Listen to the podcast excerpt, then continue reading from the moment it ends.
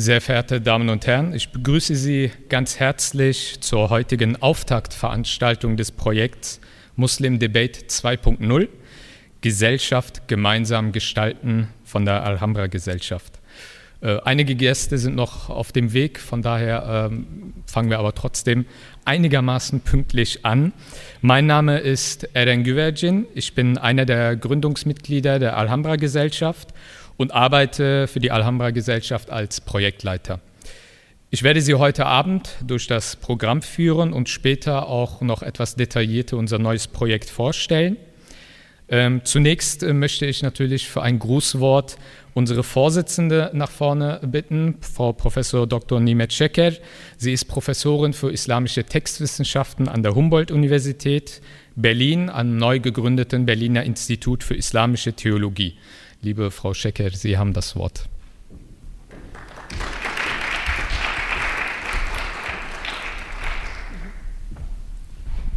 Vielen Dank, äh, lieber Ellen. Kann man mich gut hören? Ja, äh, sehr verehrte Vizepräsidentin des Deutschen Bundestags, Frau Petra Pau, äh, sehr verehrter Vizepräsident des Bundesamts für Migration und Flüchtlinge, Herr Dr. Griesbeck, sehr verehrte Damen und Herren, ich begrüße Sie alle sehr herzlich hier im Festsaal der Humboldt-Universität zu Berlin zur Auftaktveranstaltung unseres neuen Projektes, neuen, man könnte auch sagen Erweiterung des alten Projektes Muslim Debate 2.0, Gesellschaft gemeinsam gestalten.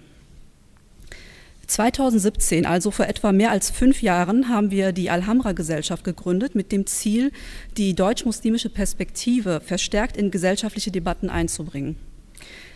Die Alhambra-Gesellschaft versteht sich seitdem als ein Forum für die Begegnung unterschiedlichster DebattenteilnehmerInnen.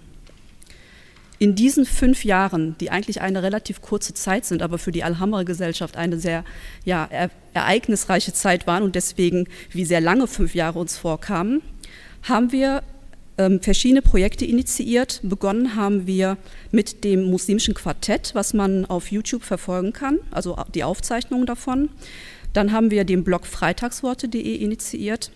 Wir haben die theologisch-musikalischen Veranstaltungsreihe Grenzgänge umgesetzt und diese läuft auch noch weiter.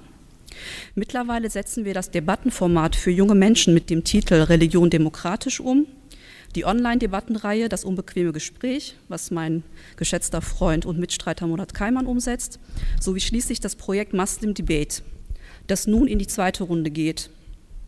Und natürlich sind weitere Projekte aktuell in Planung. Die Idee zur Gründung der Alhambra-Gesellschaft entstand in einem Kreis von verschiedenen muslimischen Multiplikatorinnen aus den Gemeinden ähm, darunter waren auch Leute, die in den Medien tätig waren, wie ich damals, äh, politische Parteien und auch aus der Wissenschaft. Ähm, diese Multiplikatorinnen haben sich regelmäßig zu internen Debattenrunden zu Fragen des Islams in Deutschland getroffen und sich rege ausgetauscht über einen relativ langen Zeitraum. Die ursprüngliche Gründungsidee dieser Alhambra-Gesellschaft war, diese interne Diskussionen, die wir auch in einem ja, freundschaftlich-kollegialen, in einer freundschaftlich-kollegialen Atmosphäre geführt haben, diese Diskussionen zu öffnen und der breiten Gesellschaft zugänglich zu machen. Das heißt, wir waren anfänglich so ein bisschen gesättigt davon, dass wir immer dieselben Debatten führten und hatten das Bedürfnis, das zu öffnen, neue Akteure mit reinzuholen und äh, frischen Wind eigentlich in unsere internen Diskussionen zu bringen. Äh, jedoch haben sich nach der Gründung des Vereins aus dieser ursprünglichen Gründungsidee ganz verschiedene Nebeneffekte ergeben. Etwa die vielfältigen, oft widersprüchlichen Lebenswelten von Musliminnen in Deutschland sichtbar zu machen. Nicht nur für eine nicht-muslimische, sondern auch für eine muslimische Öffentlichkeit in Deutschland. In diesem Prozess haben wir auch begonnen, zunehmend über unser Selbstverständnis in der Alhambra-Gesellschaft nachzudenken. Zum einen eben als Verein und als Gründerin des Vereins, zum anderen aber auch als im Verein aktive muslimische Subjekte. Offenbar geht es eben uns auch in diesem Prozess um die Wahrnehmung, Anerkennung und Würdigung einer heterogenen, pluralen muslimischen Identität in unserer deutschen Gegenwart. Wir haben gelernt, dass eine islamische Glaubens- und Lebenspraxis im Hier und Heute nicht loszukoppeln ist von einer Selbstverortung in Deutschland und in Europa.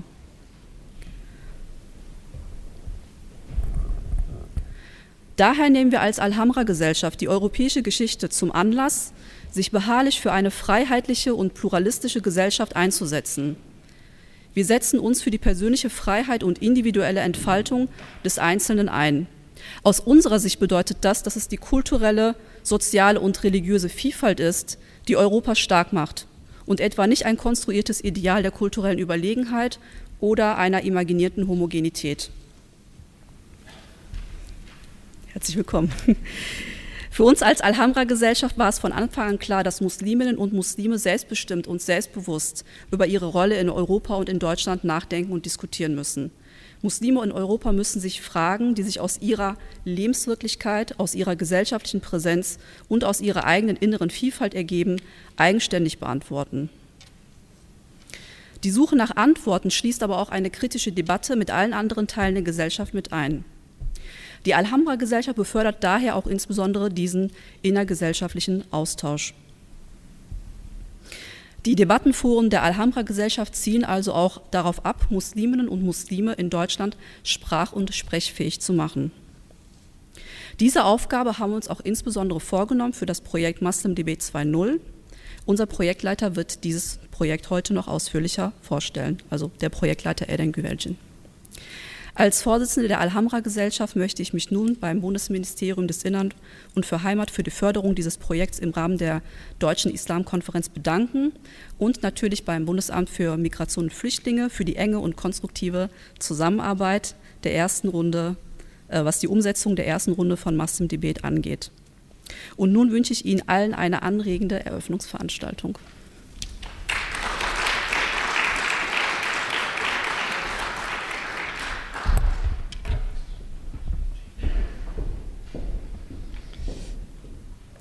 Wie es natürlich äh, bei Projekten immer der Fall ist, braucht es neben einer guten Projektidee, wovon wir als kleines Alhambra-Team ziemlich viele haben, natürlich auch eine Projektförderung, um diese Ideen und diese Arbeiten auch wirklich erfolgreich umzusetzen.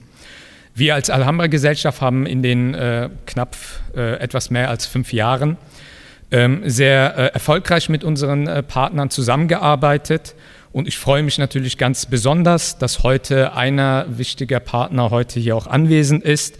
Wir haben ähm, äh, gerade im Rahmen von äh, Muslim Debate und jetzt auch mit Muslim Debate 2.0 ähm, ein erfolgreich, äh, äh, erfolgreich mit dem Bundesministerium des Inneren und Verheimat gearbeitet und natürlich mit dem Bundesamt für Migration und Flüchtlinge, wo die äh, Geschäftsstelle der Deutschen Islamkonferenz ähm, angesiedelt ist. Ich freue mich daher sehr, dass wir heute für ein Grußwort den Vizepräsidenten des Bundesamts für Migration und Flüchtlinge, Herrn Dr. Griesberg, begrüßen dürfen und dass er heute überhaupt hier ist. Und ich bitte Sie für ein Grußwort nach vorne, Herr Dr. Griesbeck.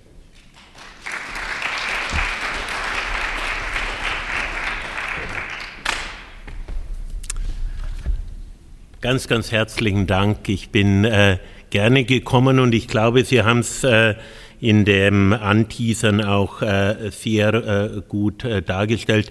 Wir verstehen uns als Partner und äh, das ist eigentlich das, ähm, weswegen ich auch gekommen bin und weswegen ich mir selber jetzt es gönne, hier in diesem Kreise auch mit Ihnen zu sein.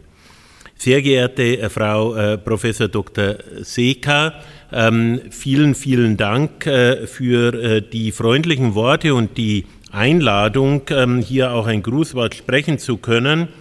Sehr geehrte Frau Vizepräsidentin des Deutschen Bundestages, Petra Pau, sehr geehrter Herr Bundestagsabgeordneter Konstantin Kuhle, sehr geehrte Vertreterinnen und Vertreter der Alhambra-Gesellschaft, sehr geehrte Damen und Herren, gelungene Kommunikation ist der Schlüssel für ein gutes Zusammenleben.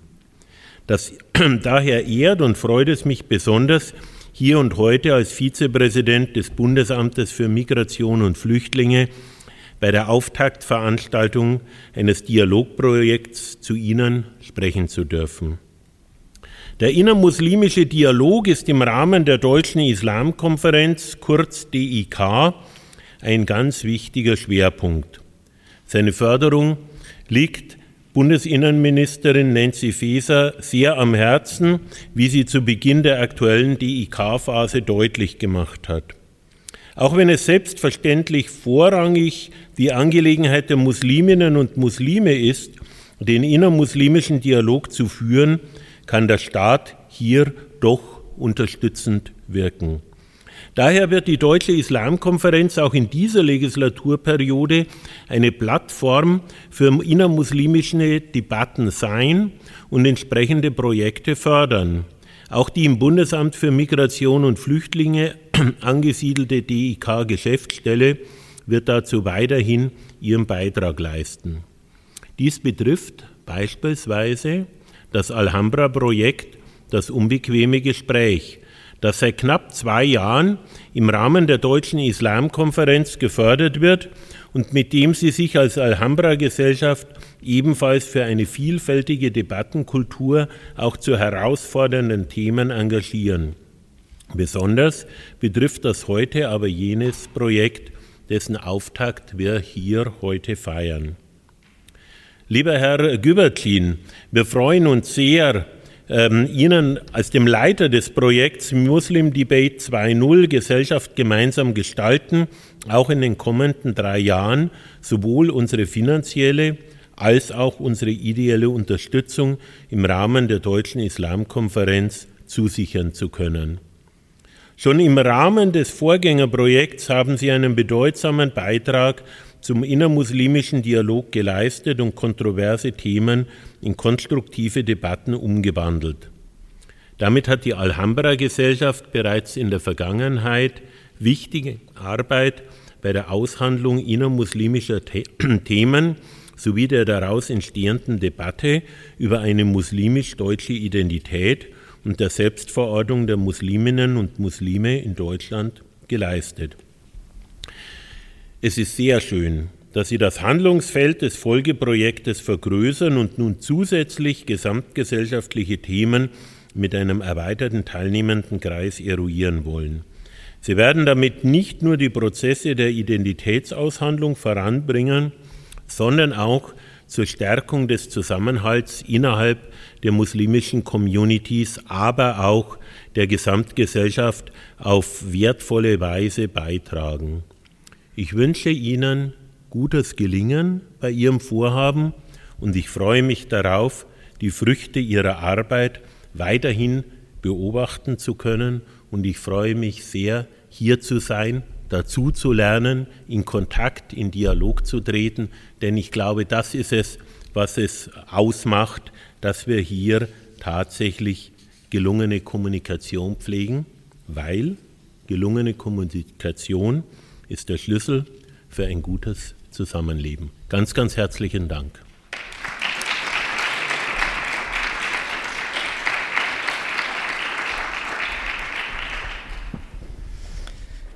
Vielen Dank, Herr Dr. Griesbeck, für die äh, ja, würdigenden Worte. Ähm, natürlich fragen sich äh, äh sicherlich einige Gäste, was haben wir vor mit Muslim Debate 2.0, Gesellschaft gemeinsam gestalten. Bevor ich auf äh, die inhaltliche Ausrichtung des neuen Projekts eingehe, äh, möchte ich erstmal mit einem Rückblick starten, und zwar auf das vergangene Projekt Muslim Debate, Forum für eine neue muslimische Debattenkultur. Was haben wir dort in diesem Projekt gemacht? Wir haben in gut zweieinhalb Jahren Projektlaufzeit, haben wir uns mit diesem Projekt Muslim Debate zum Ziel gesetzt, ein Forum für Austauschmöglichkeiten und Debatten zwischen ganz unterschiedlichen muslimischen Akteuren, die ansonsten leider fast nie oder sehr selten in dieser Konstellation zusammenkommen, zu schaffen. Denn, das ist unsere Überzeugung, um die bestehenden Herausforderungen der muslimischen Community in Deutschland zu thematisieren und auch über Lösungen äh, zu diskutieren gemeinsam, braucht es neue Diskursräume, die einerseits verschiedene Teile der Community mitnehmen, aber auch in einem konstruktiven Meinungsstreit auch kontroverse Themen behandeln. Ein weiteres Ziel war es, Musliminnen im öffentlichen Diskurs dadurch auch sprachfähig zu machen, damit sie sich selbstbewusst und selbstreflexiv in die Debatten einbringen. Insgesamt haben wir im Rahmen dieses Projekts in etwa zweieinhalb Jahren Projektlaufzeit sechs nicht öffentliche Wochenendtagungen organisiert. Die Wochenendtagungen waren im Grunde genommen geschützte Räume, um unterschiedliche Muslime zusammenzubringen um eben die, in diesen geschützten Raum dafür zu nutzen, um auch über kontroverse Themen jenseits der öffentlichen äh, Beobachtung oder äh, jenseits der Öffentlichkeit äh, miteinander auch offen zu diskutieren. Und ähm, anknüpfend an die nicht öffentlichen Wochenendtagungen gab es öffentliche Podiumsdiskussionen, weil es auch äh, unser Anspruch war, diese in, innermuslimischen Diskurse und auch Meinungsstreitigkeiten ähm, auch auf einer öffentlichen Bühne abzubilden, damit eben auch die Öffentlichkeit davon erfährt und auch von der Vielfalt der muslimischen Community in Deutschland.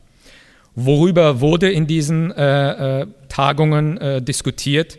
Die behandelten Themenfelder im Rahmen des ersten Projekts waren das Thema Antisemitismus unter Muslimen, ein Thema, was sehr präsent ist, was sehr wichtig ist, was aber sehr selten angesprochen wird, zumindest nicht aus einer muslimischen Perspektive heraus.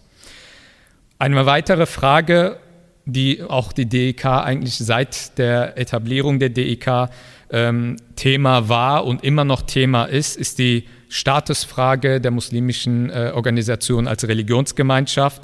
Wir haben in einer Tagung über die Bedeutung der Statusfrage als Religionsgemeinschaft für das Selbstverständnis von Muslimen in Deutschland diskutiert. Da ging es vor allem auch um religionsverfassungsrechtliche Fragen, aber auch äh, um andere Fragen, die diese Thematik betreffen. Die, das dritte Thema unserer äh, Tagungen waren äh, Ausgrenzungserfahrungen innerhalb der muslimischen Community. Natürlich ist Islam- und Muslimfeindlichkeit ein Thema, was zu Recht auch von der Bundesinnenministerin äh, in der Auftaktveranstaltung der aktuellen DEK als ein zentrales Thema der Deutschen Islamkonferenz benannt wurde. Aber jenseits dieses wichtigen Themas gibt es aber auch das Phänomen der Ausgrenzungserfahrung innerhalb der muslimischen Community, dass zum Beispiel Musliminnen aufgrund ihrer sexuellen Orientierung oder aber auch aufgrund ähm, religiöser Unterschiede in der eigenen muslimischen Community diskriminiert werden. Und damit müssen wir uns als deutsche Muslime selber in allererster Linie auseinandersetzen. Ein anderes sehr, sehr wichtiges und auch sehr aktuelles Thema leider wie gehen wir mit religiös-extremistischen Ansprachen in sozialen Medien um. Wer in TikTok, Instagram unterwegs ist, sieht, dass bestimmte ideologische Gruppierungen unterschiedlicher Couleur äh, die sozialen Medien nutzen, um mit ihren religiös-extremistischen Ansprachen vor allem auch junge Muslime ähm, äh, zu erreichen und auch zu beeinflussen.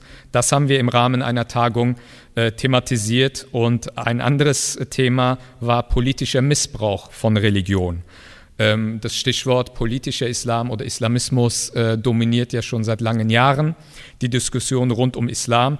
Und wir haben versucht, äh, als Muslime sich mit diesem Thema auseinanderzusetzen.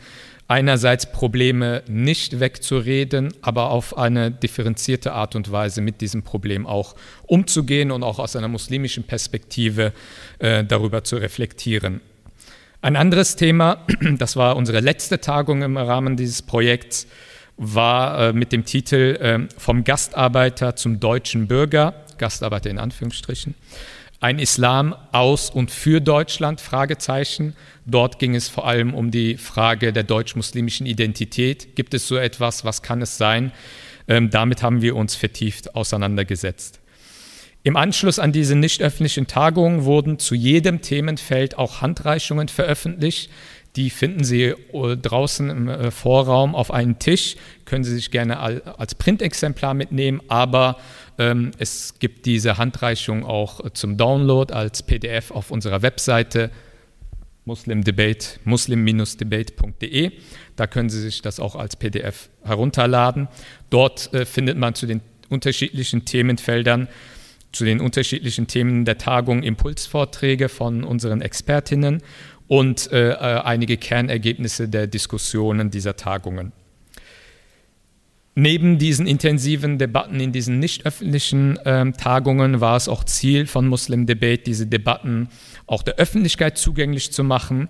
Parallel zu diesen Tagungen haben wir dann e zu dem jeweiligen Thema auch eine öffentliche Diskussionsrunde veranstaltet, um einerseits auch den Muslimen zu demonstrieren, dass man auch im öffentlichen Raum über diese kontroversen und äh, auch unbequemen Themen äh, diskutieren kann und äh, auch lösungsorientiert diskutieren kann.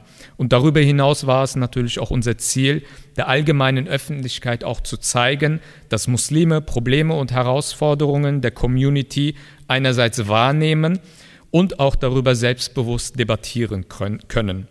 Weil gerade die teils hysterisch geführten Islamdebatten der letzten gefühlt 20 Jahren ähm, haben oft die Vielfalt der muslimischen Community und die existierenden innermuslimischen Debatten in den Hintergrund gedrängt. Und wir wollen eben mit diesen auch den öffentlichen Formaten das vom Hintergrund in den Vordergrund drängen. Die Videoaufzeichnungen der öffentlichen Diskussion finden Sie auf unserem YouTube-Kanal und äh, aber auch als Podcast in den üblichen Plattformen, die es für Podcasts so gibt. Aber eins ist uns auch aufgefallen im Rahmen des Projektes Muslim Debate. Ähm, da hat es sich bestätigt, dass durch die Schaffung eines geschützten Raumes der innermuslimische Diskurs sich vielfältiger und tiefer gestalten lässt. Vormals als innermuslimische Tabuthemen gemiedene Themen konnten diskutiert und erörtert werden. Bisher wahrge kaum wahrgenommene Aspekte konnten herausgearbeitet werden. Über die öffentlichen Veranstaltungen konnten diese Themen auch in die allgemeine Öffentlichkeit getragen werden. Muslim Debate hat aber auch gezeigt, dass der Austausch im mehrheitsgesellschaftlichen Kontext nicht immer funktioniert und die Kanäle und Wege in gesamtgesellschaftliche Diskursräume muslimischen Akteuren nicht immer bekannt oder zugänglich sind. Und an genau diesen Punkt wollen wir mit dem Transferprojekt Muslim Debate 2.0 Gesellschaft gemeinsam gestalten ansetzen.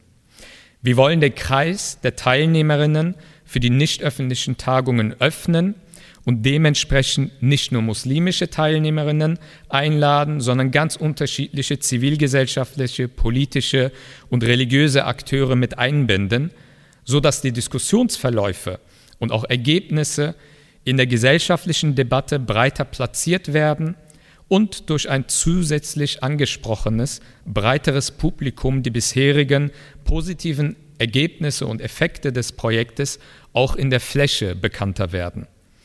Vor einem Laienpublikum in der Mehrheitsgesellschaft ist die Vielfalt der muslimischen Zivilgesellschaft, die unterschiedlichen Facetten der muslimischen Community und die teils auch kontroversen innermuslimischen Diskurse noch viel zu unbekannt.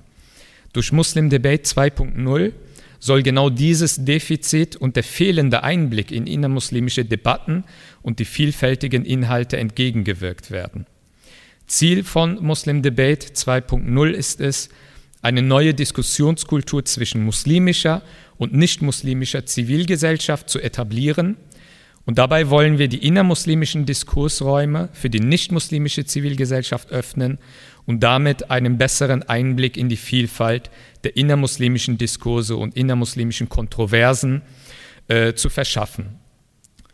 Die, den nichtmuslimischen Akteuren aus der Zivilgesellschaft soll in den Tagungen ein Einblick in die Debatten geschaffen werden, um dadurch ein differenzierteres Bild von der muslimischen Community in Deutschland zu bekommen.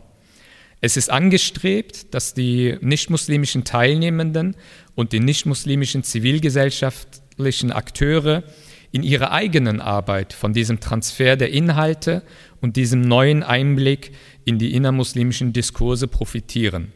Auch die Vernetzung zwischen muslimischer und nichtmuslimischer Zivilgesellschaft soll dadurch weiterentwickelt werden. Das Voranbringen der innermuslimischen Debatten bleibt wie bei Muslim Debate 1.0 als Ziel weiterhin bestehen. Mit Muslim Debates 2.0 soll auch neue, äh, sollen auch neue Diskursräume zwischen muslimischen und nicht-muslimischen Vertreterinnen äh, der Zivilgesellschaft über gesamtgesellschaftliche Herausforderungen etabliert werden, die über das bisherige hinausgeht. Also es geht darum, dass zum Beispiel muslimische, jüdische, christliche, jesidische und andere Akteure gemeinsam nicht nur über ihre eigenen community-relevanten Themen diskutieren, sondern gemeinsam über gesamtgesellschaftliche Herausforderungen diskutieren, die jeden Menschen in Deutschland unabhängig vom religiösen Hintergrund betreffen. Darüber nachdenken und debattieren. Dadurch soll auch der Öffentlichkeit gezeigt werden, dass zum Beispiel Jüdinnen und Juden oder Musliminnen und Muslimen über gesamtgesellschaftliche Themen reflektieren, eigene Debattenimpulse haben und auch eventuell Lösungsmöglichkeiten anzubieten haben, die es wert sind, dass die Gesamtgesellschaft auf diese wahrnimmt und auch sich anhört. Damit soll dem Eindruck entgegengewirkt werden, dass Musliminnen und Muslime nur über Themen reden oder diskutieren, die nur sie, sie, sie als Community selber betreffen, sondern dass sie darüber hinaus auch viel zu sagen haben, ist vielen in dieser Gesellschaft leider noch nicht bekannt. Das wollen wir mehr in den Vordergrund bringen. Denn wenn wir über gesamtgesellschaftliche Debatten und auch über die Debattenkultur in Deutschland reden, dann gehören ganz selbstverständlich deutsch-muslimische deutsch-jüdische, deutsch-jesidische und viele, viele andere Stimmen ganz selbstverständlich dazu. Kommen Sie gerne auch nach dem heutigen Programm auf uns zu. Es sind einige Vertreter der Alhambra-Gesellschaft da. Ich bin natürlich als Projektpartner auch gerne als Ansprechperson für Sie da. Wenn Sie äh, Ideen haben, an dem Projekt auch mitwirken wollen, äh, ansonsten kontaktieren Sie uns auch gerne per E-Mail, lassen Sie uns in Kontakt bleiben. Wir wollen aktiv auch im Rahmen dieses Projekts mit anderen zivilgesellschaftlichen Akteuren die Tagungen auch konzipieren, gemeinsam öffentliche Podiumsdiskussionen veranstalten, um dort wichtige Signale für die Debattenkultur in Deutschland zu setzen. Stichwort Debattenkultur. Äh, ich freue mich sehr darüber, dass Konstantin Kuhle heute Abend hier ist, der mit einem kurzen Impulsvortrag, Impulsrede ähm, zum Thema Debattenkultur in unserer Gesellschaft einen Beitrag leisten wird. Ähm, Konstantin Kuhle ist Mitglied des Deutschen Bundestags. Er ist stellvertretender Vorsitzender der FDP-Bundestagsfraktion und beschäftigt sich vor allem auch mit innenpolitischen Themen und sitzt auch im Kuratorium des Islamkollegs Deutschland. Vielen Dank, Konstantin, dass du heute dir die Zeit genommen hast. Du hast das Wort.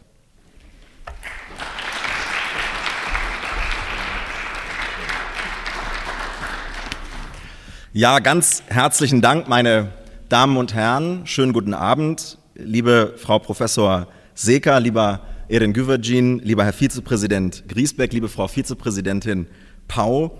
Ich muss sagen, ich habe bei jeder Veranstaltung der Alhambra Gesellschaft, an der ich teilgenommen habe und an jedem Format, äh, bei dem ich dabei sein durfte, so spannende Persönlichkeiten kennengelernt und so viel gelernt, dass ich es gar nicht erwarten kann, überzugehen äh, in die Diskussion, wo ich dann nicht mehr der Einzige bin, der spricht, wie jetzt während der nächsten äh, Minuten, sondern viel mitnehmen werde, da bin ich sicher, von den Mitdiskutantinnen und Mitdiskutanten. Und ich freue mich, dass wir so vielfältig heute miteinander diskutieren werden und freue mich äh, darauf wirklich sehr.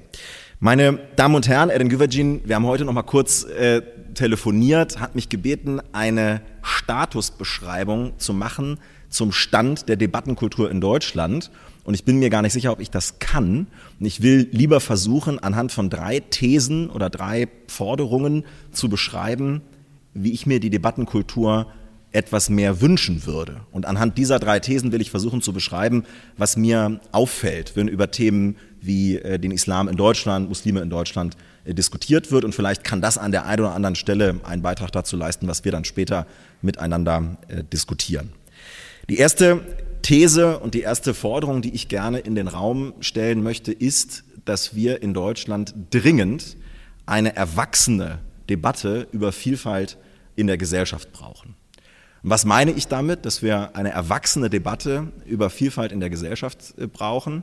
Ich habe gerade so ein bisschen gezuckt, als ich gehört habe, dass die Geschäftsstelle der Deutschen Islamkonferenz beim Bundesamt für Migration und Flüchtlinge angesiedelt ist. Es ist gut, dass das so ist und es ist auch gut, dass Sie hier sind, lieber Herr Vizepräsident.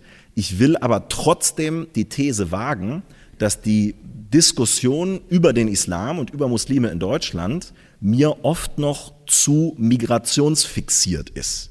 Denn wir haben leider Akteure in Deutschland und davon ist heute Abend, glaube ich, keiner da, aber ich habe sie regelmäßig in meinem E-Mail-Postfach und alle von uns, die Politik machen, kennen das, die sich im Grunde wünschen, wir würden in Deutschland eine Debatte über den Islam äh, führen, ähm, bei der der Islam gar nicht mehr da ist. Also Menschen, die sich vorstellen, wie wäre Deutschland eigentlich, wie würde Deutschland eigentlich aussehen ohne Muslime. Und das ist eine völlig weltfremde Vorstellung. Denn Muslime sind seit vielen Jahren und Jahrzehnten Teil unseres Lebens in Deutschland. Und man kann das äh, bewerten, wie man will, man kann das gestalten, wie man will, man kann darüber diskutieren, wie man will. Es wird auch in der Zukunft so sein. Also wir werden in 10, in 20, in 30 Jahren, in 100 Jahren muslimische Communities und muslimische Menschen in Deutschland haben. Das ist so. Und ich glaube, dass wir deswegen allmählich ein Verständnis in den öffentlichen Debatten entwickeln müssen, bei denen über den Islam nicht alleine migrationsfixiert diskutiert wird, sondern vor allen Dingen unter dem Gesichtspunkt Vielfalt in Deutschland. Vielfalt in Deutschland, Zusammenleben in einer vielfältigen Gesellschaft von Menschen, die unterschiedliche Voraussetzungen mitbringen, religiös sind, nicht religiös sind und in ihrer Religiosität natürlich ähm, auch vielfältig sind. Und ich glaube, dass das ein ganz wichtiger äh, Teil, dass das ein, ein ganz wichtiger Baustein sein könnte, um die Debatte über den Islam in Deutschland erwachsener und damit zeitgemäßer ähm, äh, auszugestalten. In diesem Zusammenhang will ich sagen, dass das natürlich schwierig ist. Und das ist deswegen schwierig, weil die öffentlichen Themen, in die der Islam, Muslime sozusagen als Teilaspekte einbrechen, oftmals sehr viel mit Migration zu tun haben. Sie wissen alle, dass im vergangenen Jahr etwa eine Million Vertriebene durch den Krieg in der Ukraine in Deutschland angekommen sind es ist nicht immer die gleiche Million, aber es ist ungefähr eine Million Menschen, die sich hier aufhalten. Viele gehen, manche kommen wieder, aber es ist ungefähr eine Million. Und dass zu dieser Million Menschen ungefähr 225.000 Erstantragsteller auf Asyl aus äh, Syrien, aus dem Irak und aus Afghanistan kommen. Und natürlich ist ein sehr großer Teil dieser 225.000 Menschen muslimischen Glaubens. Und das führt dazu, dass wir in der öffentlichen Debatte anlässlich dieser Zahlen über den Islam diskutieren, was aber bestenfalls ein Teilaspekt äh, der Migrationsbewegung ist, die wir momentan haben. Und das halte ich für, einen, für, einen großen, äh, für eine große Herausforderung und würde mir wünschen, und vielleicht können wir im Verlauf der Debatte auch weiter darüber sprechen, dass wir gemeinsam herausarbeiten, wie wir es in der Debatte hinkriegen, über die religiösen Aspekte von Migration zu diskutieren, ohne jedes religiöse Thema in Deutschland migrationspolitisch aufzuladen, weil das ist es nicht und da muss man, ähm, muss man wirklich aufpassen.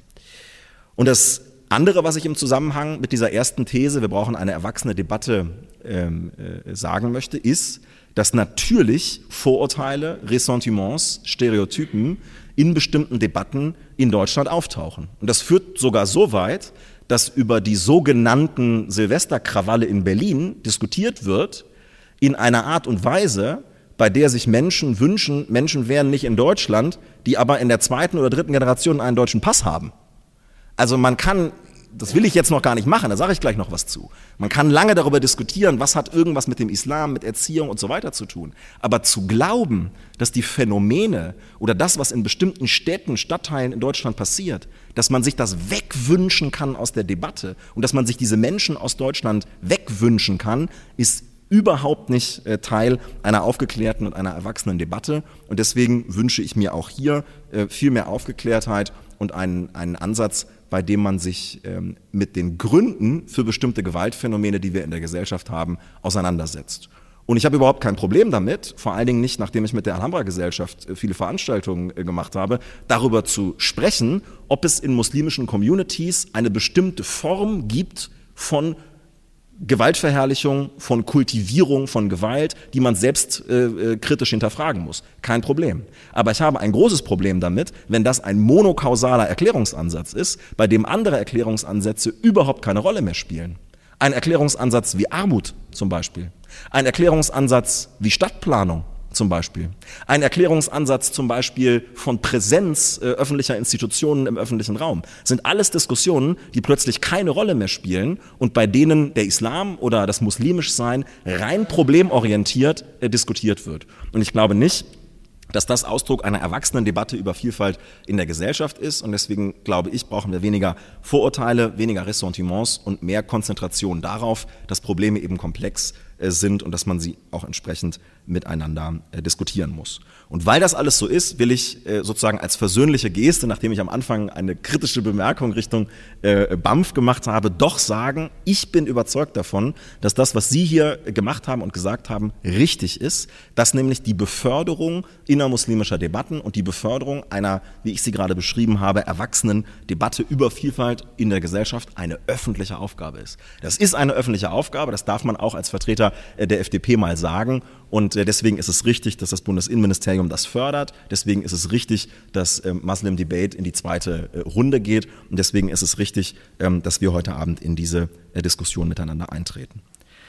Die zweite These, die ich gerne mh, hm, vertreten möchte und die ich gerne äh, hier diskutieren möchte, ist folgende. Eine offene Gesellschaft in einer liberalen Demokratie braucht Selbstreflexion und Individualität. Ich meine mit Selbstreflexion im Grunde das, was Eden Güvercin hier gerade schon dargestellt hat. Es ist eines der absoluten Assets, würde man sagen, ja, also der absoluten Vorteile einer offenen Gesellschaft und einer liberalen Demokratie, dass die Akteure in einem offenen System in der Lage sind, sich selbst zu hinterfragen. Und so ist es eben erforderlich und nötig, dass unsere offene Gesellschaft sich selber hinterfragt und offen darüber diskutiert, an welchen Stellen werden muslimische Menschen oder muslimisch gelesene Menschen in unserer Gesellschaft eigentlich marginalisiert. Wo gibt es eigentlich Diskriminierung? Wo gibt es eigentlich eine schlechter Behandlung im Vergleich zu anderen, die wir kritisch hinterfragen müssen? Und das Großartige an einer offenen Gesellschaft in einer liberalen Demokratie ist, dass muslimische Menschen selber entsprechend teilhaben können an solchen Debatten und auch Selbstreflexion einbringen können in diese Debatte.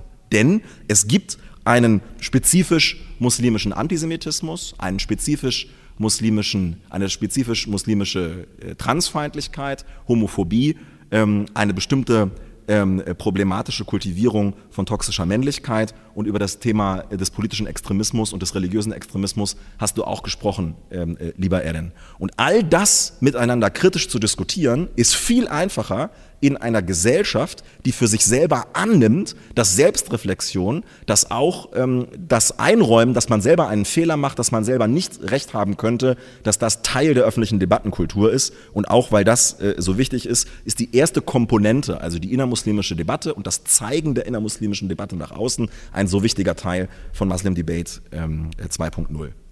Das meine ich mit Selbstreflexion. Was meine ich mit Individualität? da möchte ich gerne eine Geschichte erzählen, die ich im Plenum des Deutschen Bundestages äh, schon mal erzählt habe. Alan kennt sie und viele andere wahrscheinlich auch. Ich erzähle sie trotzdem nochmal, weil viele sie möglicherweise noch nicht äh, kennen.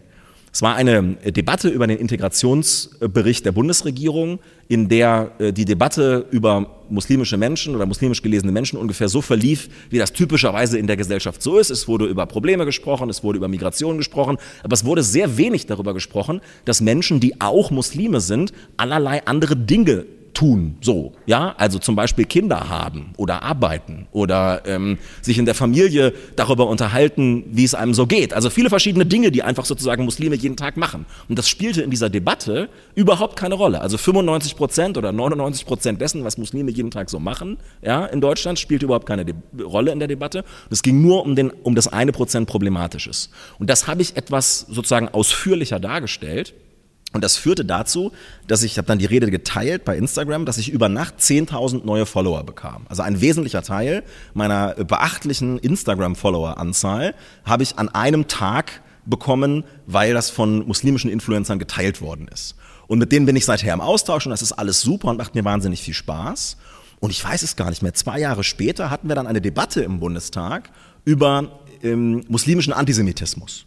Und da habe ich mich auch geäußert und gesagt, das geht nicht, das muss man reflektieren, das kann ja wohl nicht wahr sein, dass da sozusagen antisemitische Klischees weitergegeben werden. Und da habe ich viel Applaus bekommen von meinen Followern, aber mich haben auch so einige Nachrichten erreicht, die waren so in dem Ton geschrieben, wir dachten, du stehst auf unserer Seite.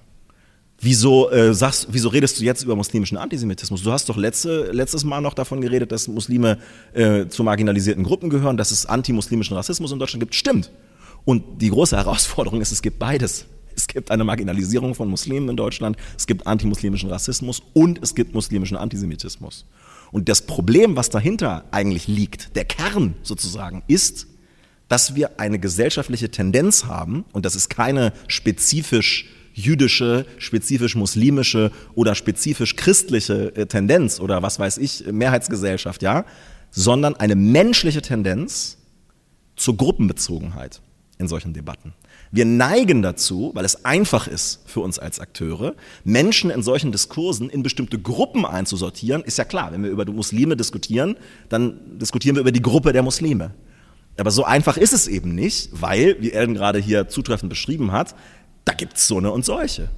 Meinungen, Typen, ganz unterschiedliche Ansichten zu bestimmten Fragen.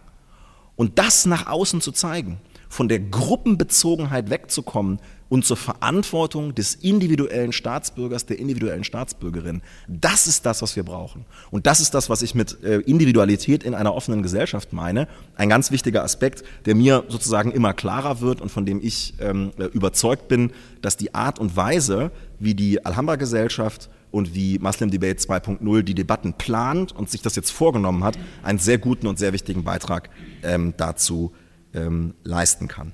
So, und die dritte und letzte These, die ich äh, in den Raum stellen möchte, habe ich auch ein bisschen mit Ellen abgesprochen, ist natürlich der Punkt, dass wir in unseren Debatten Komplexität anerkennen müssen. Muslime sind als Individuen, aber natürlich auch als Angehörige der Gruppe der Muslime Teil von öffentlichen Diskussionen über den Islam und muslimisches Leben in Deutschland. Alles gut. Aber sie sind eben auch noch mehr. Sie sind auch Staatsbürgerinnen und Staatsbürger, die möglicherweise eine Meinung haben zum Thema Klimawandel, Steuersenkung, soziale Gerechtigkeit, Landwirtschaft, was auch immer. Und das ist der zentrale Punkt, an den wir kommen müssen. Dass die muslimische Identität und die deutsche muslimische Identität, die sich dabei ist herauszubilden, gefördert auch ähm, mit diesem Projekt, dass die in ihrer Vielgestaltigkeit in der Öffentlichkeit landet und dass sich muslimische Menschen einmischen in politische Debatten und auch dazu befähigt und ermächtigt werden, äh, genau das zu tun. Ich könnte mir vorstellen, dass es da spannende Dinge zu diskutieren gibt, ob über Digitalisierung, ob über das Verhältnis von Stadt und Land, ob über Demografie, die Entwicklung, die wir da in Deutschland ähm, äh, sehen oder über vieles mehr. Das brauchen wir. Diese Stimmen sind in ähm, sozusagen unseren Debatten äh, erforderlich. Und ich will an der Stelle schließen mit sozusagen zwei Dingen, die ich mir konkret wünsche, um diese dritte These zu untermauern. Ähm, eines ist immer einfach als Politiker, das ist die Medien zu etwas aufzufordern.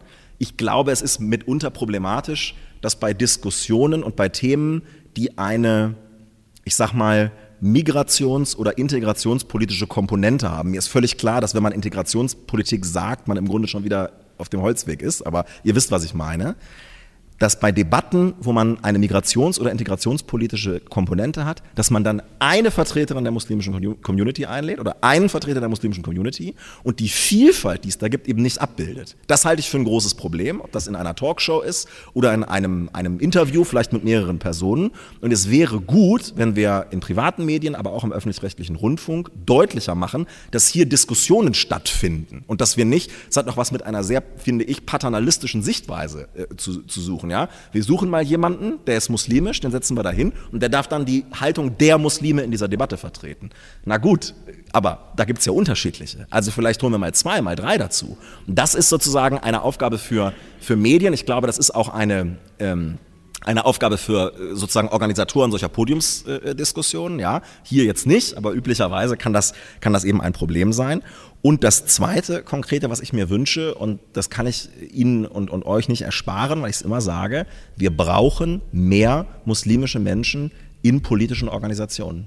Es sind zu wenige. Es tut mir leid. Wir haben zu wenig, äh, also äh, ob jetzt in der Linkspartei oder der FDP und allem, was dazwischen liegt, wir haben zu wenig Menschen, die Muslime sind und äh, am äh, weiß ich auch nicht, Seminar der jungen Liberalen zum Wohnungsbau oder dem äh, Kongress der SPD zu steuern und so weiter und so fort teilnehmen. Es ist zu wenig. Und ich habe volles Verständnis dafür, dass wir uns beschäftigen mit dem Islam in Deutschland und muslimischem Engagement und innermuslimischen Debatten.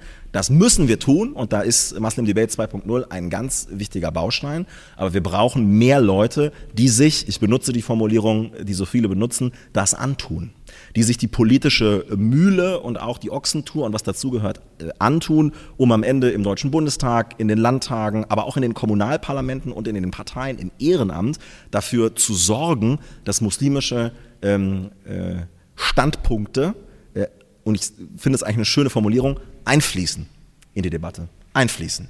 Und ähm, ich hoffe und bin sicher, dass die heutige Diskussion und der heutige Abend einen ein guter Auftakt oder ein, ein guter Meilenstein dafür ist. Auftakt habt ihr ja schon lange gemacht. Ich bin immer sehr froh, hier zu sein, freue mich sehr ähm, äh, auf, auf die Diskussion, bedanke mich für die Aufmerksamkeit und wünsche viel Erfolg für das Projekt. Danke. Du hast uns äh, sehr viele Stichworte genannt, die wir jetzt gerne äh, in der Diskussion äh, aufgreifen. Äh, werden. Äh, zunächst stelle ich natürlich die anderen äh, Mitdiskutanten vor. Ähm, äh, zu meiner äh, Rechten Düsen Tekal. Viele kennen sie sicherlich. Sie ist Menschenrechtsaktivistin und Journalistin, ist Gründerin und Vorsitzende des Vereins für humanitäre Hilfe Hawar Help und sie gründete auch die Bildungsinitiative German Dream mit der Wertedialoge in Schulen veranstaltet werden. Liebe Düsen, ich weiß, du bist äh, sehr stark äh, eingebunden in sehr, sehr viele Dinge, setzt sich, äh, setzt dich sehr leidenschaftlich für die ähm, äh, Revolution im Iran, aber auch für die äh, Menschen in Afghanistan ein. Gerade in den letzten Wochen, wenn ich auf Instagram dein, deine Stories mir anschaue, denke ich mir, wie kann sie so viele Termine in so kurzer Zeit überhaupt wahrnehmen? Vielen Dank, dass du dir heute die Zeit genommen hast und heute hier bist. Danke.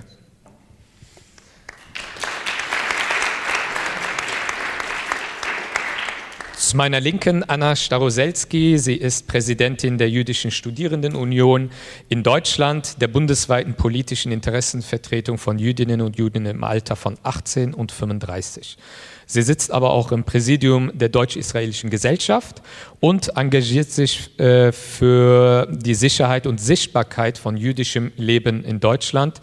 Liebe Anna, auch dir vielen Dank, dass du heute Abend unsere Auftaktveranstaltung beehrst.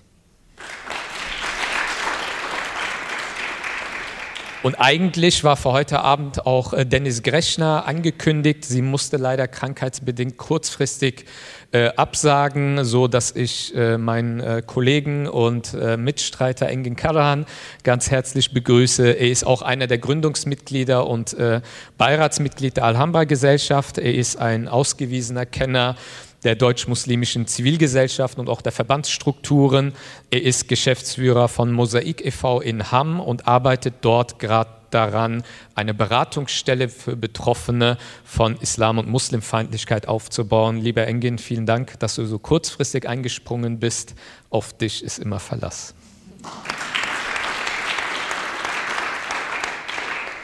Ähm, äh, ich fange auch direkt mit dir an, äh, lieber Engen. Du, äh, wie äh, bereits eben gesagt, du ähm, beschäftigst dich ja schon seit langen Jahren in unterschiedlichen Funktionen oder aus unterschiedlichen Perspektiven mit den ähm, zivilgesellschaftlichen Strukturen, den muslimischen zivilgesellschaftlichen Strukturen in Deutschland.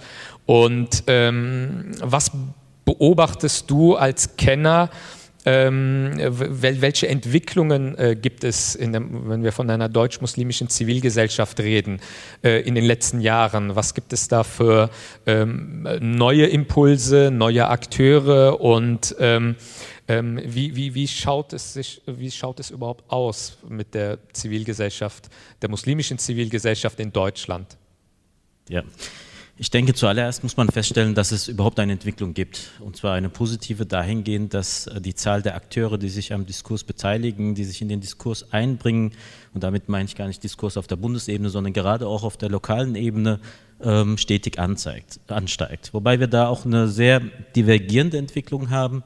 Ähm, Deutschland als Verbänderepublik äh, mag es natürlich, wenn alles in großen Verbänden, Strukturen organisiert ist und dann auch als Ansprechpartner äh, dient. Das war ja auch einerseits bei der Deutschen Islamkonferenz immer eine Frage ähm, des Diskurses, wer repräsentiert die Muslime, in welcher Form werden die Muslime repräsentiert. Und da haben wir tatsächlich eine sehr interessante Entwicklung dahingehend, dass die gerade die großen Akteure sich immer mehr aus, aus dem öffentlichen Diskurs zurückziehen. Also wenn wir schauen, wo gibt es tatsächlich eine große Institutionalisierung äh, innerhalb der muslimischen Community, dann sind es natürlich die muslimischen Verbände, äh, die mit großem Abstand das äh, größte personelle als auch das finanzielle ähm, Potenzial darstellen als Akteure letztendlich auch im Diskurs nicht hinweggedacht werden können und wo man auch immer wieder schauen muss, wie schafft man es, diese in den Diskurs äh, hineinzuziehen. Ähm, aber leider haben wir tatsächlich den Fall, dass man sie ziehen muss. Also sie kommen oftmals nicht eigenständig in den Diskurs. Ähm, selbst auf Podien, die dazu bereitgestellt sind, trifft man immer seltener auf äh, Verbandsakteure. Ähm, was auch damit zu tun hat, dass sehr viele aktive und auch eigentlich recht kompetente junge Menschen aus den Verbänden ähm, ihr Glück in ganz eigenen Strukturen suchen. Also wir äh, sehen, dass sich immer mehr ähm, Initiativen, Vereine, äh, Plattformen herausbilden, ähm, auf denen junge muslimische Menschen aktiv sind für ganz unterschiedliche Themen. Ob das jetzt Umweltschutz ist, ob, ob das, äh, also es müssen gar nicht mal explizit religiöse ähm, Themen sein, die beackert werden, aber aus einem religiösen Impetus heraus äh, ne, eine Verantwortung wahrgenommen wird, in der Gesellschaft aktiv zu, aktiv zu sein, auch in die Gesellschaft hineinzuwirken, Verantwortung zu übernehmen. Ähm, und dafür nicht mehr darauf zu warten, dass irgendwelche großen Strukturen mal die Einsicht zeigen, dass das wichtig ist und äh, Geld und Personal in die Hand nehmen, sondern tatsächlich von sich aus, auch ohne die Frage zu stellen, haben wir genug Geld dafür, äh, haben wir genug Räumlichkeiten, in die Gesellschaft hinein äh, das, sich zu Wort melden und halt nicht nur äh, sich zu Wort melden, sondern auch zur Tat schreiten. Und ich denke, ähm, diese Entwicklung ist auch äh, eine Entwicklung, von der wir gesamtgesellschaftlich sehr ähm, stark profitieren werden, wo ich aber den Eindruck habe, ähm, auch wenn wir uns als Alhambra-Gesellschaft nicht darüber beklagen können, dass es keine Aufmerksamkeit gibt, die haben wir genug.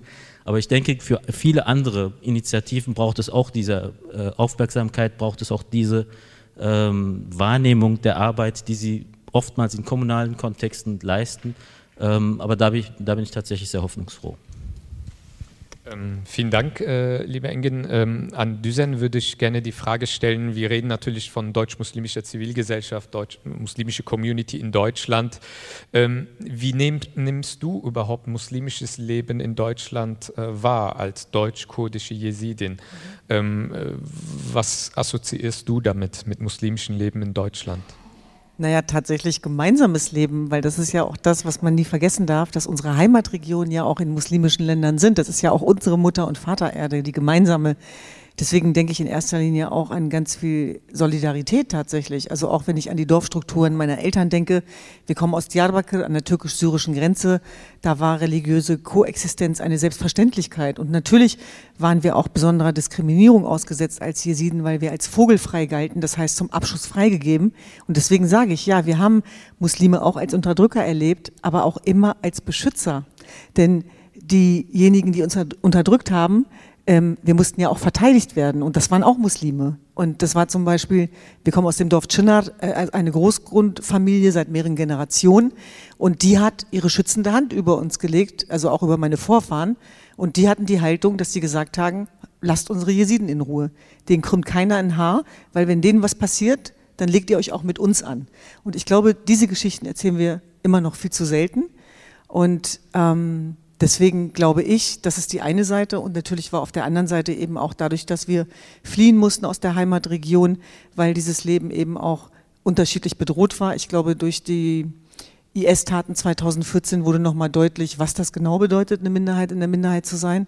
Aber man darf auch nie vergessen, auch da wieder die Ambivalenz, dass auch sehr viele Muslime gestorben sind dann auch für den Schutz äh, der Jesiden, die ja dann gegen die IS-Mörderbanden in den Kampf gezogen sind. Und ähm, was mir wichtig ist, ist, dass muslimisches Leben natürlich kein monolithischer Block ist. Und wenn ich mir manchmal vergegenwärtige, wie über Muslime gesprochen wird, auch in Deutschland, dann zeigt das auch, ähm, dass wir in dem Duktus und der Art und Weise, wie wir darüber reden, noch sehr hinterher sind, wenn man das vergleicht mit muslimischem Leben in Deutschland. Und auf der anderen Seite ist es natürlich auch so, dass auch jemand wie ich äh, sehr lange auch als muslimisch gelesen identifiziert wurde sozusagen und dass alle Menschen, die sichtbare Migrationsgeschichte haben und aus dem mittleren und vorderen Orient kommen, da, da, da fragt ja ein Rassist nicht vorher, bist du Jesidin dann nicht, äh, sondern Hanau, leider Gottes, hat ja gezeigt, dass es uns alle betrifft. Das heißt, wenn, wenn wir Islamfeindlichkeit bekämpfen, dann bekämpfen wir natürlich auch Ausländerfeindlichkeit. Und äh, du hast es gerade angesprochen, ich bin dir sehr dankbar dafür, wenn ich mir auch die Medienkultur angucke der letzten Jahrzehnte ich bin sehr oft auch in den ersten Jahren für Talkshows angefragt worden, um das Feigenblatt äh, sozusagen zu bedienen. Und ähm, da würde ich sagen, das ist gut, dass damit Schluss ist. Also das würde ich auch selbstkritisch sagen tatsächlich. Und damals habe ich das noch gar nicht so erfasst wie jetzt. Und deswegen glaube ich, dass es wichtig ist, Kritik zu üben. Und ich weiß, wie hart das ist. Also großen Respekt auch an, an das, was ihr macht. Das ist auch mit ein Grund, ein Hauptgrund, warum ich heute hier bin, um, um euch auch zu zeigen, wie sehr ich das unterstütze, weil ich weiß, wie schwer das ist gerade auch den innermuslimischen Dialog zu führen, der, der innerjesidische ist auch nicht viel einfacher. Und ich glaube, dieses Selbstreflektierende, das Selbstkritische, das ist nicht so beliebt bei uns, weil die Probleme regelt man zu Hause. Also das ist nicht so gefragt, dass man das öffentlich austrägt. Und ich kann mich erinnern, als ich die ersten Beiträge gemacht habe als Redakteurin, wo es auch um sehr viele unterschiedliche Themen ging, zum Beispiel Religionsfreiheit in der Türkei oder auch ähm, sogenannte Ehrenmorde in jesidischen Familien. Meine Eltern sind durchgedreht. Also die haben gefragt, was mein Problem ist, was das soll, was ich damit erreichen will. Und ich hatte immer das Problem als Redakteurin, dass ich auch das Gefühl hatte, die problemorientierten Geschichten, die sind in Ordnung. Aber äh, keine gute Geschichte. Keine gute Geschichte im Zusammenhang mit Migration. Denn als Journalisten arbeiten wir wie Anwälte. Wir müssen ja Strukturen hinterfragen und aufdecken, äh, die nicht gut laufen. Und da habe ich gemerkt, dass ich das nicht lange aushalten werde, weil das ist auch der Grund meiner Gründung von German Dream, dass ich immer gesagt habe, aber, aber was ist mit den schönen Geschichten? Was ist mit den Geschichten von sozialem Aufstieg? Was ist mit den Geschichten, wo man was erreicht hat, obwohl die Strukturen benachteiligend waren? Und diesen Platz habe ich nicht gefunden. Und deswegen bin ich sehr dankbar, dass wir mittlerweile gemeinsam in den unterschiedlichen Räumen an Strukturen arbeiten, die eben auch die Positivität zulassen. Und es kann ja nicht sein, dass beispielsweise Islam ausschließlich besetzt ist mit Intensivstraftäter, mit äh, Terrorismus, mit Kriminalität, weil das waren die einzigen Kontexte in den letzten Jahrzehnten, in denen man aufgetaucht ist. Das heißt nicht, dass ich sozusagen bestimmte Gruppen aus ihrer Verantwortung entlassen will. Darum haben wir ja auch schon oft geredet. Aber es gibt halt eben auch noch einen Zwischenraum. Und tatsächlich ist es so, es ist eben kein monolithischer Block, sondern es ist genauso differenziert. Es gibt Säkulare, es gibt Gläubige, es gibt Konservative. Und dafür ein Bewusstsein zu schaffen, auch in unserer Heimat Deutschland, ich glaube, da leistet ihr einen wahnsinnig wichtigen Beitrag. Ja, vielen Dank, äh, liebe Düsen. Ähm, Bewusstsein schaffen, das ist ein äh, gutes Stichwort, äh, liebe Anna, an, die, an, dich die Frage gerichtet. Äh, jüdische und ähm, muslimische Perspektiven auf äh, gesamtgesellschaftliche Themen spielen in unseren öffentlichen Diskursen ja oft nur wenn überhaupt eine Nebenrolle. Und ähm, in unserer Gesellschaft werden noch viel zu oft jüdisch und deutsch oder muslimisch und deutsch als äh, Gegensätze wahrgenommen. Ähm, wie können zum Beispiel Jüdinnen und Juden und Musliminnen und Muslime gemeinsam ähm, dieser Wahrnehmung entgegenwirken? Wie, was sind da deine ähm, Assoziationen oder, oder Gedanken dazu? Also ich glaube, dass äh, nicht nur Jüdinnen und Juden und Musliminnen und Muslime diese Aufgabe haben, ähm, diese äh, ja, Anschauung vielleicht gewissermaßen zu brechen. Ähm, einerseits reicht natürlich der Blick in die Geschichte, wo man ganz klar sehen kann, dass ähm, es eine Verankerung gibt, einerseits des jüdischen Lebens und andererseits eben auch einer ähm, muslimischen Kultur in Deutschland. Ich ähm, glaube aber auch, dass wir ähm, heute in Deutschland oft über äh, Deutschland als Einwanderungsland sprechen. Das finde ich gut. Aber ich frage mich, wie, wie authentisch und wie ehrlich diese Debatte ist. Ähm, und ich glaube, dass wir anfangen müssen, ehrlicher diese Debatte zu führen und dass man nicht immer äh, Integration brüllen kann, sondern dass man anfängt, ähm, über Vielfalt nochmal wirklich nachzudenken. Was bedeutet das eigentlich? Ähm, ich glaube auch, dass wir von, von diesem Ruf nach Integration mal in Richtung Inklusion blicken sollen. Denn eine vielfältige Gesellschaft bedeutet nicht, dass Menschen ähm, von wo auch immer sie herkommen, nach Deutschland kommen und dann durch eine Maschine durchlaufen und am Ende ähm, vorbildliche Deutsche sind. Natürlich gibt es Prinzipien und Werte ähm, in Europa, die nicht nur quasi deutsch geprägt sind, sondern die ähm, vielleicht mit westlichen Werten zu tun haben, mit europäischen Werten zu tun haben. Aber ich glaube, dass das einer Gesellschaft wirklich gut tut und ähm, eine Gesellschaft bereichert, wenn Vielfalt im Sinne von Inklusion gedacht wird. Das bedeutet, dass Menschen, die unterschiedliche Herkünfte haben, unterschiedliche Kulturen haben, die auch leben dürfen müssen. Und ähm, da denke ich, dass das sozusagen eine Aufgabe ist, die äh, vor allen Dingen in, in einer öffentlichen Debatte geführt werden muss, unbedingt mit ähm, Jüdinnen und Juden, mit Musliminnen und Muslimen äh, und mit Menschen unterschiedlicher Herkünfte, weil beim Judentum zum Beispiel ist es so, das Judentum ist eine Religion, aber jüdisches Leben ist äh, sehr viel mehr als das. Ähm, jetzt sprechen wir heute über den Islam, das äh, ist auch an sich eine Religion, aber ich glaube, dass Identitäten sehr viel diverser sind, sehr viel ähm, ja, sich unterscheiden und dieser Bewusstmachung ähm, müssen wir folgen und ähm, da können natürlich Jüdinnen und Juden und Musliminnen und Muslime einen entscheidenden Beitrag leisten. Wir haben jetzt ja vorhin von Konstantin Kuhle, ähm, wie ich finde, sehr war, ähm, gehört, dass es auch um Sichtbarkeit und Repräsentanz geht. Und Sichtbarkeit und Repräsentanz hat auch mit ähm, naja, einem Zugehörigkeitsgefühl zu tun. Und das hängt ganz stark mit Vertrauen zusammen. Also gerade wenn wir jetzt über Hanau nachdenken, dieses, dieser Ort, wo sich ähm, die Betroffenen und die Opfer aufgehalten haben, das war ein Safe Space für die. Und warum war das ein Safe Space? Weil man durch Diskriminierungserfahrungen immer wieder auch ähm, die Rückmeldung von der Mehrheitsgesellschaft bekommt, ihr seid hier nicht erwünscht. Und man braucht quasi Rückzugsorte, wo man sich wohlfühlen kann, wo man mit Gleichgesinnten zusammenkommen kann. Vielleicht auch gerade ähm, eure Veranstaltungsformate, wo man quasi mal untereinander sprechen kann. Das ist wahnsinnig wichtig und identitätsstärkend. Ähm, und gleichzeitig ist es eine Erfahrung, die ähm, die Menschen machen ähm, und vor allen Dingen äh, Musliminnen und Muslime, dass sie das Gefühl bekommen, sie sind hier nicht erwünscht und sie ziehen sich zurück. Und ich denke, es ist wahnsinnig wichtig, da dagegen zu wirken und klar zu machen, dass Räume offen sind, dass sie erwünscht sind, dass sie dort Platz auch selber einnehmen müssen. Und ähm, das ist, glaube ich, eine sehr, sehr schwierige Aufgabe. Und ähm, da glaube ich eben auch, dass man weiter in, in Richtung ähm, ja, politisches Engagement gehen muss und dass man äh, auch einander vielleicht stärken muss, dass man auch mal Leute empfiehlt, dass man Leute an die Hand nimmt und dass dieser Austausch auch gefördert wird. Jetzt will ich noch mal einen anderen Punkt dazu machen, ähm, und zwar jüdisch-muslimischer Dialog. Wahnsinnig wertvoll, wahnsinnig wichtig, ähm, bin ich ein großer Fan von. Allerdings, also der Zentralrat der Juden ähm, hat ja auch ein äh, wichtiges Projekt da in die Wege äh, geleitet und ähm, ermöglicht auch schon diese Austauschformate. Ich glaube, dass man sich hier auch die Frage stellen muss, wie kommt man zu den Leuten, die noch nicht mitreden? Und zwar auf beiden Seiten. Also weil es gibt natürlich auch Ressentiments und ähm, ähm, Rassismus in jüdischen Communities gegenüber Musliminnen und Muslimen. Und auch da muss man drüber nachdenken und reflektieren und sich ehrlich machen. Und ähm, dann quasi der Antisemitismus in muslimischen äh, Communities, dazu haben wir ja auch vorhin schon einiges gehört. Also ich denke, dass das in, in die Zukunft gerichtet auch eine Frage sein wird, wie kommt man ehrlich in Austausch miteinander und wie erreicht man diejenigen, die noch nicht mitreden?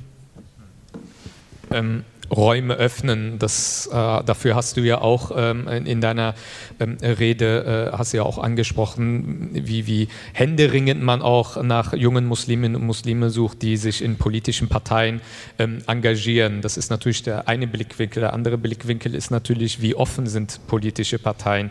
Ähm, äh, ich höre, äh, ich, ich denke ähnlich, dass Muslime sich viel mehr politisch engagieren müssten, gerade auch auf kommunaler Ebene.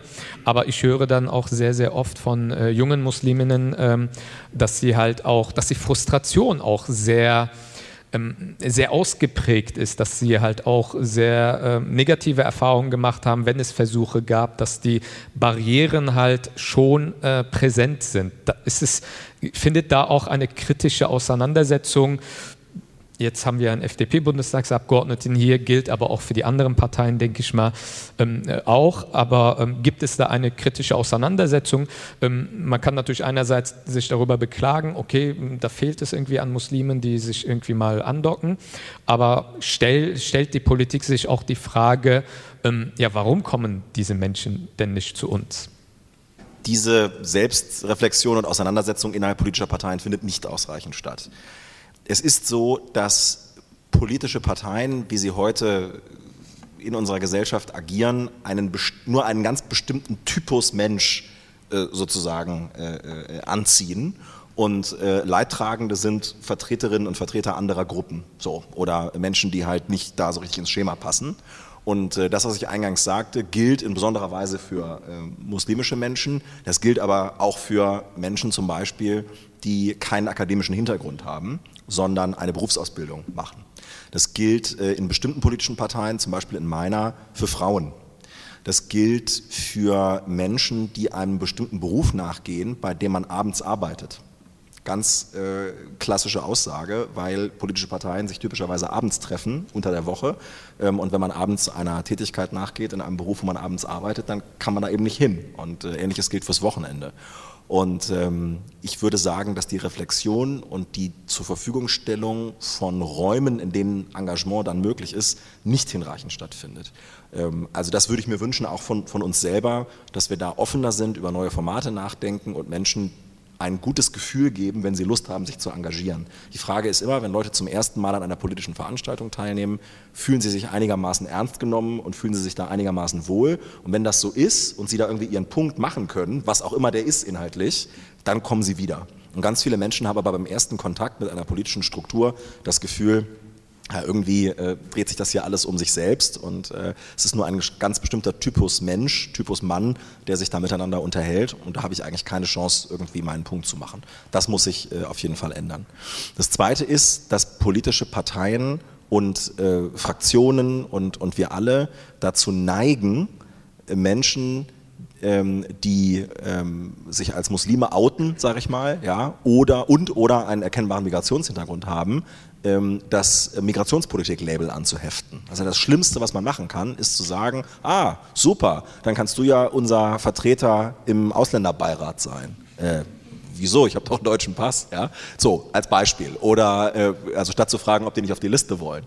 Ähm, oder Menschen zum integrationspolitischen Sprecher machen, weil sie halt einen Migrationshintergrund haben. Also das ähm, sagt erstmal noch nichts darüber aus, ob man sich mit Integrationspolitik befassen möchte. Oder äh, vielleicht äh, ist dieser Mensch Mitglied einer politischen Partei geworden, weil er sich für Verkehrspolitik äh, interessiert oder für Sozialpolitik, was weiß ich, irgendein politisches Feld halt. Also das sollte man, ähm, sollte man vermeiden. Und ich fürchte als drittes, kommen wir nicht darum herum, auf Vorbilder zu setzen.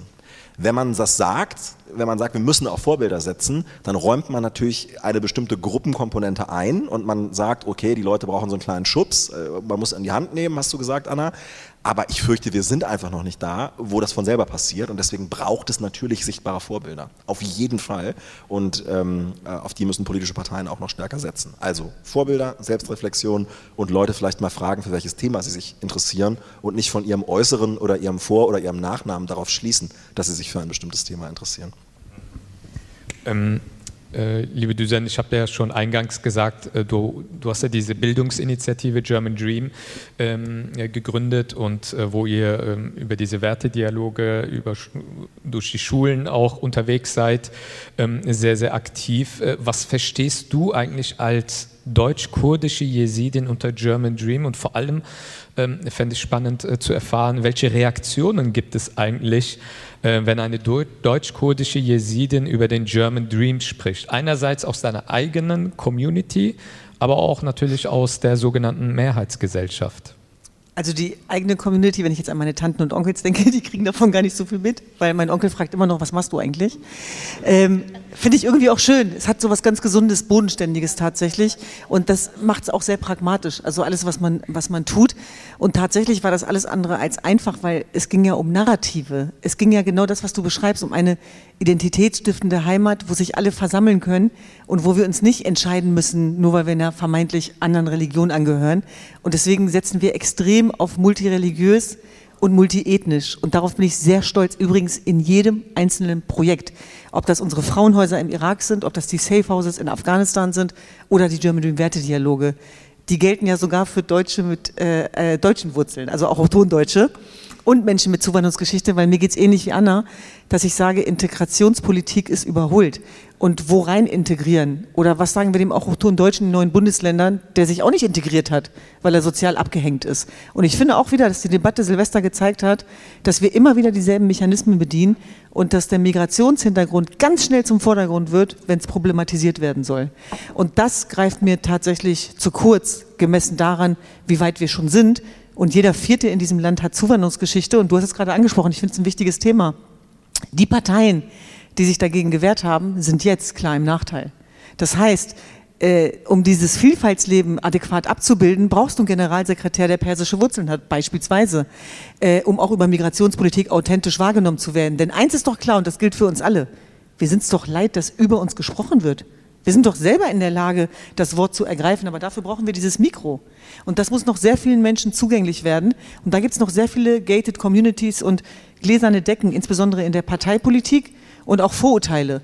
Und ähm, da denke ich auch, äh, muss ein neuer Zusammenhalt entstehen. Ich bin sehr dankbar, dass ich mittlerweile parteiübergreifend arbeite und wir dann auf die guten Leute in allen Parteien setzen können und auch da versuchen, Kräfte zu bündeln. Es ist ganz, ganz wichtig, dass so eine äh, strukturelle Connection auch stattfindet. Und das verbinde ich eben auch mit German Dream. Die Definition von German Dream ist, dass ich erst angekommen bin, wenn alle angekommen sind. Es ist was Kollektives. Es geht eben nicht nur um, um den eigenen Erfolg sondern es geht um den Weltbezug. Es geht auch um was Egoloses, hoffe ich. Also das ist das, was wir versuchen, jeden Tag vorzuleben. Es geht tatsächlich weniger um das, was ich sage, sondern was tagtäglich stattfindet, nämlich ein Wertedialog an einer deutschen Schule in Deutschland. Und da wird über alles geredet. Über Antisemitismus, über Rassismus, über religiösen Extremismus, das sind IS-Überlebende, über Muslimfeindlichkeit.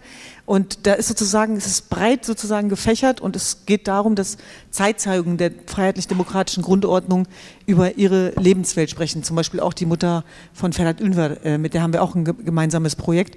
Und äh, da denke ich eben auch, dass dadurch, dass wir selber Marginalisierungserfahrungen gemacht haben und das Gefühl kennen, wenn Schmerz ignoriert wird oder man das Gefühl hat, ich werde von den Falschen repräsentiert oder gar nicht, wir auch sehr sensibilisiert sind darauf zu sagen, okay, für wen bereiten wir jetzt diese Bühne? Äh, wer soll da noch alles mit drauf? Worum geht es eigentlich auch im Kern? Und diese Räume gibt es immer noch viel zu wenig. Das merke ich an den Zuschriften, die wir bekommen. Uns schreiben ja sehr viele junge Menschen ähm, mit ganz unterschiedlichen Wurzeln tatsächlich, die sich einfach freuen, wenn die auch mal bei was Gutem dabei sein können. Und die Problematisierung auch von Migrationspolitik, dieses Dramadreieck von Verfolger, Opfer, Retter. Wir brauchen keine Retter mehr. Das ist, finde ich, ganz wichtig. Jetzt geht es ja eher darum, wie können wir Spaltungsdynamiken überwinden und German Dream wenn wir mal ehrlich sind, wie wurden unsere Eltern behandelt? Also Gastarbeiter, sage ich nur. Also wie sollen dann Bürgerrechte entstehen? Warum waren sozusagen auch unsere Vorbilder eher in der schwarzen Bürgerrechtsbewegung? Weil, wie unsere kluge Kollegin Jagoda Marinic sagt, es hier gar keine Bürgerrechtsbewegung in dem Sinne gab, zumindest nicht bei unseren Elternteilen. Und, und das zeigt einfach, dass wir einen sehr weiten Weg gegangen sind. Und ich weiß nicht, wie es euch geht, aber ich kann mich an Phasen erinnern, wo ich immer dachte, oh Gott, oh Gott, wir sind viel zu viel, wir sind viel zu dramatisch, wir sind viel zu laut, wir sind viel zu kurdisch. Und dann kommt irgendwann der Punkt, wo du sagst, ja, aber das ist auch gut so, dass wir so sind, wie wir sind und wir sind trotzdem Teil dieses Landes. Und das heißt nicht, dass wir uns assimilieren müssen, sondern dass wir es miteinander kombinieren. Und auch das ist German Dream. Konstantin? Äh, hat sich erledigt? Okay. Ähm, du hast ja auch in deiner äh, kurzen Rede auch ähm, davon gesprochen, dass wir äh, erwachsen debattieren müssen und ähm, was, was für einen äh, Beitrag ähm, können Religionsgemeinschaften oder religiöse Communities ähm, äh, dafür leisten, äh, dass wir über Herausforderungen und Probleme, die es in dem gesellschaftlichen Zusammenleben zweifelsohne gibt, auf eine Art und Weise diskutieren können, die das Zusammenleben nicht komplizierter macht, sondern in eine positivere Richtung bringt. Was wären da an alle Podiums Podiumsteilnehmer einer Abschlussrunde die Frage, was können religiöse Communities für einen Beitrag leisten, um diese notwendigen Diskussionen auf eine Art und Weise zu führen, äh, ohne dass das Zusammenleben und der gesellschaftliche Zusammenhalt darunter leidet. Vielleicht mit Konstantin angefangen und dann mit dir hören wir dann. Also es ist immer schwierig, äh, Politiker äh, darum zu bitten, Religionsgemeinschaften Ratschläge zu geben, weil das müssen Religionsgemeinschaften sich schon selber ähm, überlegen, was sie, wie sie sich sozusagen einbringen in den äh, politisch-gesellschaftlichen Diskurs. Trotzdem würde ich mich darüber freuen, wenn ich Wortmeldungen bekommen würde von Religionsgemeinschaften außerhalb konkreter ähm, sagen wir mal, religionspolitischer Anlässe oder außerhalb bestimmter Diskriminierungsanlässe, wo ich total nachvollziehen kann, dass man sich dazu äußert, dass man sagt, also ich bin mit folgender Behandlung nicht einverstanden oder ich habe wahrgenommen, dass hier jemand äh, diskriminiert worden ist oder wir äußern uns sozusagen in einer Debatte über uns selbst, halte ich völlig halte ich für völlig nachvollziehbar. Also zum Beispiel die lange Diskussion, die auch angesprochen worden ist äh, von Ihnen, lieber Herr Vizepräsident, ähm, äh, über das Thema und von dir, lieber Erin, äh, sozusagen Anerkennung Körperschaftsstatus. Ist ja klar, dass sich muslimische Verbände und Religionsgemeinschaften dazu äußern, was ist unsere Haltung dazu. Völlig klar, völlig nachvollziehbar. Aber wir haben doch große ethische Debatten in Deutschland, bei denen die Vertreter muslimischer Communities einen eigenen Standpunkt einbringen müssen, der nicht unmittelbar islambezogen oder nicht unmittelbar selbstbezogen ist. Also zum Beispiel die Diskussion über das Thema Sterbehilfe die wir gerade führen in der, in der Diskussion. Ich sage das ganz offen, ich könnte jetzt hier nicht sagen, was die Position muslimischer Communities in Deutschland zu diesem Thema ist. Ich weiß, gar, ich weiß nicht mal, ob es eine gibt. Aber das ist eine ethische Diskussion, die momentan im Deutschen Bundestag, außerhalb des Deutschen Bundestages, in ganz vielen Foren äh, darüber geführt, wird, wird geführt. Also was ist die Position äh, zum Thema äh, Sterbehilfe? Äh, wir haben gerade eine äh, Diskussion gehabt im Deutschen Bundestag, neue Ampelmehrheit, Abschaffung 219a StGB. Was ist das Thema, was ist, die, was ist sozusagen äh, die Sichtweise muslimischer Communities auf das Thema Schwangerschaftsabbruch? Finde ich eine wertvolle und wichtige Sichtweise, die wir einbeziehen müssen in, äh, in solche Debatten. Und äh, das sind jetzt nur zwei Beispiele. Wenn ich noch ein bisschen nachdenken würde, würden mir sicherlich noch mehr äh, einfallen. Also es gibt große ethische Debatten. Da müssen Muslime einfach mitspielen und ihre Sichtweise mit, mit einbauen. Und ähm, wenn sie das tun, dann ähm, können sie, glaube ich, auch souveräner sich an Debatten beteiligen, bei denen es um Diskriminierungserfahrung oder um sie selbst geht, weil das dann Themen sind, die neben anderen eine Rolle spielen. Aber wenn es nur darum geht, ist das ein bestimmtes Problem. Und ich könnte mir vorstellen, lieber Erin, dass du dich freuen würdest, wenn ich auch noch das Thema ähm, Bezüge zum Ausland anspreche. Es ist ein Problem, äh, und Murat würde sich darüber auch freuen, ähm, es ist ein Problem, wenn wir uns darüber beklagen, und das habe ich auch in meiner Rede getan, dass das Thema Islam, Muslime in Deutschland, migrationsbezogen diskutiert wird und die Anlässe, unter, unter denen sich dann äh, Vertreter von Religionsgemeinschaften in Deutschland zu Wort melden, aber sehr oft etwas zu tun haben mit den, Herkunft, mit den Herkunftsländern der Eltern oder Großeltern weil dadurch eine migrationspolitische Debatte aufgemacht wird, die eigentlich gar keine ist. Denn es geht ja um das Zusammenleben in Deutschland. Wir wollen ja über das Zusammenleben in Deutschland diskutieren und nicht darüber, ob ein guter ähm, türkeistämmiger Muslim für Erdogan oder gegen Erdogan sein äh, muss. Ja, das kann der gut selber entscheiden, ob er äh, das gut findet oder nicht. Ähm, aber das muss sozusagen nicht von Verbänden determiniert werden, die möglicherweise auch noch eine gewisse Verbindung haben äh, zum, äh, zum Ausland. Und deswegen sozusagen unsere Debatten, unsere großen Themen bereichern mit eigenen Ansichten. Ich glaube, das bringt mehr ähm, als manche Debatte, wie wir sie heute erleben. Düsen, an dich vielleicht auch die Frage, was äh, würdest du erwarten äh, von äh, Seiten äh, muslimischer Religionsgemeinschaften oder, oder, der Community, äh, was sie für einen Beitrag leisten könnten, um eben diese Debatten auf eine ähm, ähm, äh, lösungsorientierten Art und Weise zu führen, in eine positive Richtung? Also dasselbe, was wir auch von uns erwarten, Engagement über die eigene Betroffenheit hinaus äh, selbstkritisches Denken, reflektieren. Und da habt ihr, glaube ich, einen sehr wichtigen Beitrag geleistet in den letzten Jahren. Und auch die Anfeindungen, über die wir heute gar nicht gesprochen haben, sind ja etwas, was mit einkalkuliert werden muss. Also ihr zahlt dafür einen sehr hohen Preis, darüber müssen wir auch reden. Jeder einzelne von euch. Und wie schaffen wir ein Klima, wo ihr mehr Unterstützer findet, wo ihr euch nicht alleine fühlt, äh, auch in dem Kampf, der ein gemeinsamer sein muss, ein humanistischer. Und ich bin sehr dankbar für das, was du vorhin gesagt hast. Das lebt ihr halt auch. Und das haben wir auch gemerkt, auch als Verein, dass als es zum Beispiel zur Anerkennung des Völkermords der Jesiden gekommen ist, dass ihr euch dazu äh, geäußert habt, dass ihr uns Solidarität zugesprochen habt, dass wenn ihr das Gefühl habt, dass wir unterdrückt werden, ihr Kritik übt beispielsweise. Und äh, das hat mich sehr berührt, muss ich sagen. Und das ist auch auf der anderen Seite bei uns genauso, wenn wir das Gefühl haben, dass Islamfeindlichkeit stattfindet, dass wir da genauso reingehen, wie wenn es uns selber betreffen würde, weil es betrifft uns auch selber. Und mit derselben Werbe sozusagen. Aber ich, ich träume eigentlich von einer Gesellschaft, wo sich Menschen auch engagieren, die nicht äh, mittelbar davon betroffen sind. Deswegen auch bei dieser ganzen Debatte darum, wer darf sich einmischen, wer nicht, bin ich eigentlich eine große Befürworterin dafür, dass sich alle einmischen müssen.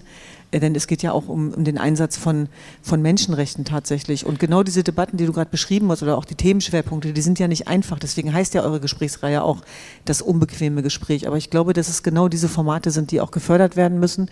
Und dass das große Problem der Bundesregierung in den letzten Jahrzehnten war, dass ihnen die Ansprechpartner gefehlt haben und dadurch auch so eine Obsession auf Verbände entstanden ist, die euch ja auch nicht gerecht geworden ist. Und da einfach genau hinzugucken, ähm, und, und, und zu schauen, was ist förderungswürdig, aber was ist auch Teil des Problems. Das können wir, glaube ich, am besten äh, immer in den eigenen Communities. Deswegen sage ich ja, also unsere Devise ist bei uns sel selber besonders streng hinzugucken. Und das war auch so ein Wake-up-Moment auch für meine eigene Community, als sie gemerkt haben, ach, das sind ja gar nicht unsere Pressesprecher. Scheiße, die kritisieren uns ja auch mit. Ja? Was ich damit sagen will, auch, auch für uns als kurdische Frauen, als jesidische Frauen in der Öffentlichkeit, ist jetzt nicht so, dass wir immer gehypt und gefeiert worden sind. Also wir arbeiten jetzt nicht für eine Community in dem Sinne. Wir können sagen eine Weltcommunity, aber wir haben jetzt nicht die Mehrheiten hinter uns, die das jetzt alles voll abfeiern, was wir da machen, sondern da hat es immer wieder Anrufe gegeben. Ich muss wieder von meinem Vater reden, aber der kriegte dann immer die Anrufe, was machen eure Töchter da? Äh, was ist das denn jetzt wieder? Und so weiter. Und das zeigt eben auch nochmal, ähm, wie, sie, wie, wie sich dann auch darüber identifiziert, definiert wird, dass man auch meint, sich einmischen zu können. Das meine ich. Und deswegen diese Emanzipation, auch unsere eigene. Wir sind ja mittendrin und ich erwische mich selbst manchmal dabei, dass ich denke, darf ich das? Und das frage ich mich dann nicht nur als Deutsche, sondern auch, darf ich das als Jesidin, darf ich das als Frau, darf ich das als Kurdin, darf ich das als Migrantin? Und da so eine Stimmung herzustellen, wo Räume entstehen, wo wir sagen, hey, wir sind so, wie wir sind und wir dürfen auch Kritik üben und wir müssen sogar Kritik üben und dann entsteht dadurch auch noch mehr Nähe, denn wir haben viele Herausforderungen. Am Ende vielleicht noch Beispiel Iran.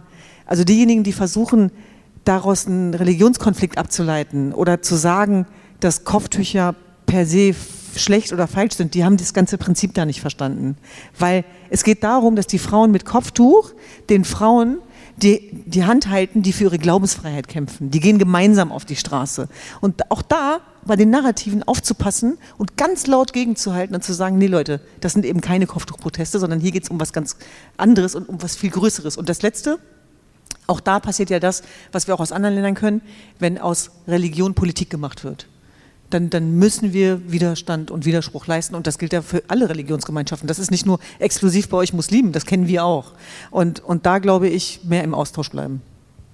Liebe Anna, auch an dich äh, die Frage gerichtet, äh, gerade du aus, aus einer deutsch-jüdischen Perspektive, was, was für Erwartungen hättest du oder was für ähm, Erwartungen an, an Debattenbeiträgen oder an Positionierungen hättest du ähm, von, von ähm, Religionsgemeinschaft, muslimischen religiösen Community, ähm, um, um den gesellschaftlichen Zusammenhalt bei uns hier in Deutschland äh, zu stärken? Ja, ähm, danke für die Frage, glaube ich, ganz wichtig. Ich habe da ein paar Punkte mir jetzt mal nebenher noch notiert, die ähm, auch durch äh, eure Beiträge inspiriert sind, wahrscheinlich. Also ähm, zum einen, glaube ich, ist es wichtig, dieses Gemeinsame zu verstehen. Deswegen finde ich es auch wirklich schön, dass ich heute hier sein darf. Ich finde dieses Projekt wahnsinnig toll, weil wir haben ein gemeinsames Anliegen. Und zwar geht es auch darum, eine Sichtbarkeit für Vielfalt zu schaffen und eine Sichtbarkeit für die Vielfalt innerhalb der Communities, aber auch für eine Vielfalt unserer Gesellschaft, in der wir zusammenleben wollen. Und ähm, mich regt es wahnsinnig auf, wenn man über die Juden oder die Muslime spricht. Ähm, darüber haben wir jetzt heute auch schon ähm, gesprochen, aber äh, auch mutig zu sein, zu sagen, wir haben auch ähm, viele unterschiedliche äh, Meinungen und wir streiten auch mal miteinander, weil das gehört zu einer Demokratie, das gehört äh, zu einer gesunden Debattenkultur, dass man sich nicht immer bei jedem Wort äh, auch einig ist. Und äh, das ist auch völlig in Ordnung. Ähm, und dann glaube ich, was ich mir auch wünschen würde, das ist einerseits quasi auch in die eigene Community nochmal gerichtet, ähm, aber auch in muslimische Communities und ähm, Leute mit unterschiedlichen Hintergründen einfach auch selbstbewusst zu sein, weil das vielen, glaube ich, noch ähm, häufig also entweder schwerfällt oder den Umständen entsprechend man in der Lage ist, vielleicht auch nicht genau weiß, wie man, ähm, wie man ja, aus dem Inneren Kraft schöpfen kann, um selbstbewusst ähm, zu seiner Identität zu stehen. Und ähm, da glaube ich auch, dass es vielerorts hilfreich ist, aus einer Opferrolle rauszukommen. Ähm, deswegen finde ich German Dream auch so spannend und so interessant und die liberale Vielfalt, die du jetzt hier äh, in, in, Berlin ja auch ähm, leitest. Dieser Gedanke von, wir erzählen auch Gefol Erfolgsgeschichten, weil ähm, Migration oder, oder Herkunft bedeutet nicht immer, dass man in Armut lebt. Und selbst wenn, ist es auch völlig egal, weil es geht auch darum, wo Menschen hinwollen und man muss sozusagen alle Rahmenbedingungen dafür schaffen, dass ähm, es Chancen Gerechtigkeit gibt, unabhängig davon, wo man herkommt. Und ich glaube, dass dieses Anliegen ähm, zu ähm, kommunizieren wichtig ist, dass das aus den Communities kommt. Ähm, dann vielleicht noch mal der Aspekt mit, mit den internen Debatten, weil das ist immer einfacher, mit dem Finger auf andere zu zeigen und zu sagen, ja, das macht ihr falsch und ähm, guckt doch nochmal selber hin, aber auch ähm, ja, selbstkritisch zu sein und auch mal selber mutig zu sein, zu fragen, habe ich nicht selber irgendwie Vorurteile? Und selbst so Sachen wie, wie, ähm, wie verhalte ich mich ähm, in einem öffentlichen Raum, ja, also ähm, wie begegne ich Menschen, die ähm, ich nicht kenne, ähm, und auch sich bewusst machen, dass ähm, man mit einem Interesse Menschen begegnet und nicht ähm, mit, mit ähm, Vorurteilen. Ja, und zum Schluss, glaube ich, was auch wertvoll ist, weil das kann keiner andere, also kann niemand anderes machen, ist über die eigene Tradition auch zu berichten, aufzuklären, zu sagen, was ist denn jüdisches Leben in Deutschland? Letztes Jahr haben wir 1700 Jahre jüdisches Leben in Deutschland gefeiert. Was sind denn diese 1700 Jahre? Was sind die äh, sogenannten Schummstädte? Das ist ja mein historisches Leidenschaftsprojekt. Äh, Vielleicht wurde im, in, im letzten Jahr auch ähm, als UNESCO Weltkulturerbe ähm, ausgezeichnet. Das, das war eine Zeit im Mittelalter in Deutschland Deutschland die Blütezeit jüdischen Lebens in Europa. Und das ist so beeindruckend. Schriften, die dort entstanden sind, werden bis heute weltweit studiert ähm, und, und gelehrt. Und ähm, das ist, glaube ich, eine Riesenchance, auch darüber aufzuklären, was ist, ähm, was, was bedeutet das Judentum, wie divers ist auch das Judentum, wie viele unterschiedliche Strömungen gibt es da, was sind auch die Unterschiede, was sind diese Feiertage, was feiert man da überhaupt. Ich glaube, dass es eine wahnsinnige Chance ist, darüber aufzuklären. Und wie gesagt, das kann niemand anderes machen, außer die Betroffenen quasi äh, selbst. Genau, und dann doch nochmal ein Punkt, ähm, das ist der gemeinsame Kampf zum Schutz unserer Demokratie. Das bedeutet auch in einem Zeitalter von Fake News, von Desinformation, jetzt gerade auch mit Blick auf ähm, die ja, russische Kreml-Propaganda, die wahnsinnig gefährlich ist ähm, und die auch leider in Deutschland echt ankommt und ähm, von, von Menschen rezipiert wird, aufgenommen wird, weiterverbreitet wird. Wir müssen gemeinsam einen Beitrag dazu leisten, aufzuklären über ja, ähm, Fehlinformationen, über, über ähm, Unwahrheiten, die verbreitet werden, worauf auch immer sich das beziehen mag. Ob das jetzt ähm, ja, Lügen sind über Muslime oder über Juden oder, ähm, oder jetzt hier quasi über die Ukraine, den Iran und so weiter. Ich glaube, dass wir auch mutig sein müssen, selber dazulernen müssen und ähm, einander stärken müssen. Zum Beispiel ein sehr, sehr guter Freund von mir, ähm, Aras Nathan Koll, der engagiert sich gerade wahnsinnig auch ähm, für ähm, die Aufmerksamkeit Aufklärung über die Revolution im Iran und so und, und uns war total klar, wo wir können, unterstützen wir dich auch. Ich kann es vielleicht nicht nachfühlen, aber mir ist wahnsinnig wichtig, dass er weiß, wir stehen komplett hinter dir. Und ich glaube, dieser Schulterschluss, ähm, das ist eine Riesenchance für ähm, ja, eine offene Gesellschaft, für ein, für ein positives Miteinander. Liebe Engin, du hast äh, das Schlusswort. Danke gerne sehr. auch an dich die Frage. Es gab, äh, war ganz interessant im Vorfeld der Veranstaltung, als wir das angekündigt haben, gab es ähm, also einige Reaktionen über die sozialen Medien. Ähm, ja, wieso macht ihr als Alhambra-Gesellschaft eine Veranstaltung, wo ihr nicht mit Muslimen, sondern über Muslimen redet, weil das Podium so besetzt ist, wie es heute besetzt ist. Ähm, das ist auch interessant, so diese Erwartungshaltung, die sie, die in Teilen der muslimischen Community halt auch gegeben ist, so nach dem Motto, ein muslimischer Verein macht eine Podiumsdiskussion und da sollen nur Muslime sitzen. Ähm, wie, wie beobachtest du das und, und was, was hast du für Erwartungen, liebe Engin, an, an ähm, der muslimischen Community, um die gesellschaftlichen Diskurse auf eine äh, vernünftige Art und Weise zu führen? Mhm. Ich würde gerne den Punkt aufgreifen, den du zu, zu, Anfang aufgeworfen hast, auch die Frage nach den Gemeinschaften. Und ähm, diejenigen, die mich kennen, werden sich jetzt wundern, das aus meinem Mund zu hören, aber die muslimischen Gemeinschaften haben, sich, haben es im gesellschaftlichen Diskurs auch nicht leicht. Also muss man eingestehen, äh, vor dem Hintergrund, dass wir es mit einer mehrheitlichen Gesellschaft zu tun haben, die nicht verstehen kann, warum Menschen heutzutage 2023 äh, in Deutschland freiwillig Muslim sind und Muslim bleiben. Also warum ist man in, heute in so einer Gesellschaft Muslim und ist vielleicht auch noch froh darüber, Muslim zu sein und lebt und will das sogar auch noch an die eigenen Kinder weitergeben? Also völlig unverständlich. Also in so einem Umfeld natürlich positive Akzente zu setzen, ist keine, keine leichte Herausforderung. Und das erfordert dann nochmal Qualitäten und auch Kompetenzen, die vielleicht ähm, von den Kirchen so gar nicht äh, vorgebracht werden müssen. Also die können mit einer gewissen Selbstverständlichkeit leben, wobei die auch immer mehr bröckelt, aber zumindest eine Grundselbstverständlichkeit ihrer Existenz ist da. Ihre Existenz an sich wird nicht hinterfragt. Sie sind ganz normaler Bestandteil der Gesellschaft, während muslimische Communities äh, schon mit dieser Frage konfrontiert sind.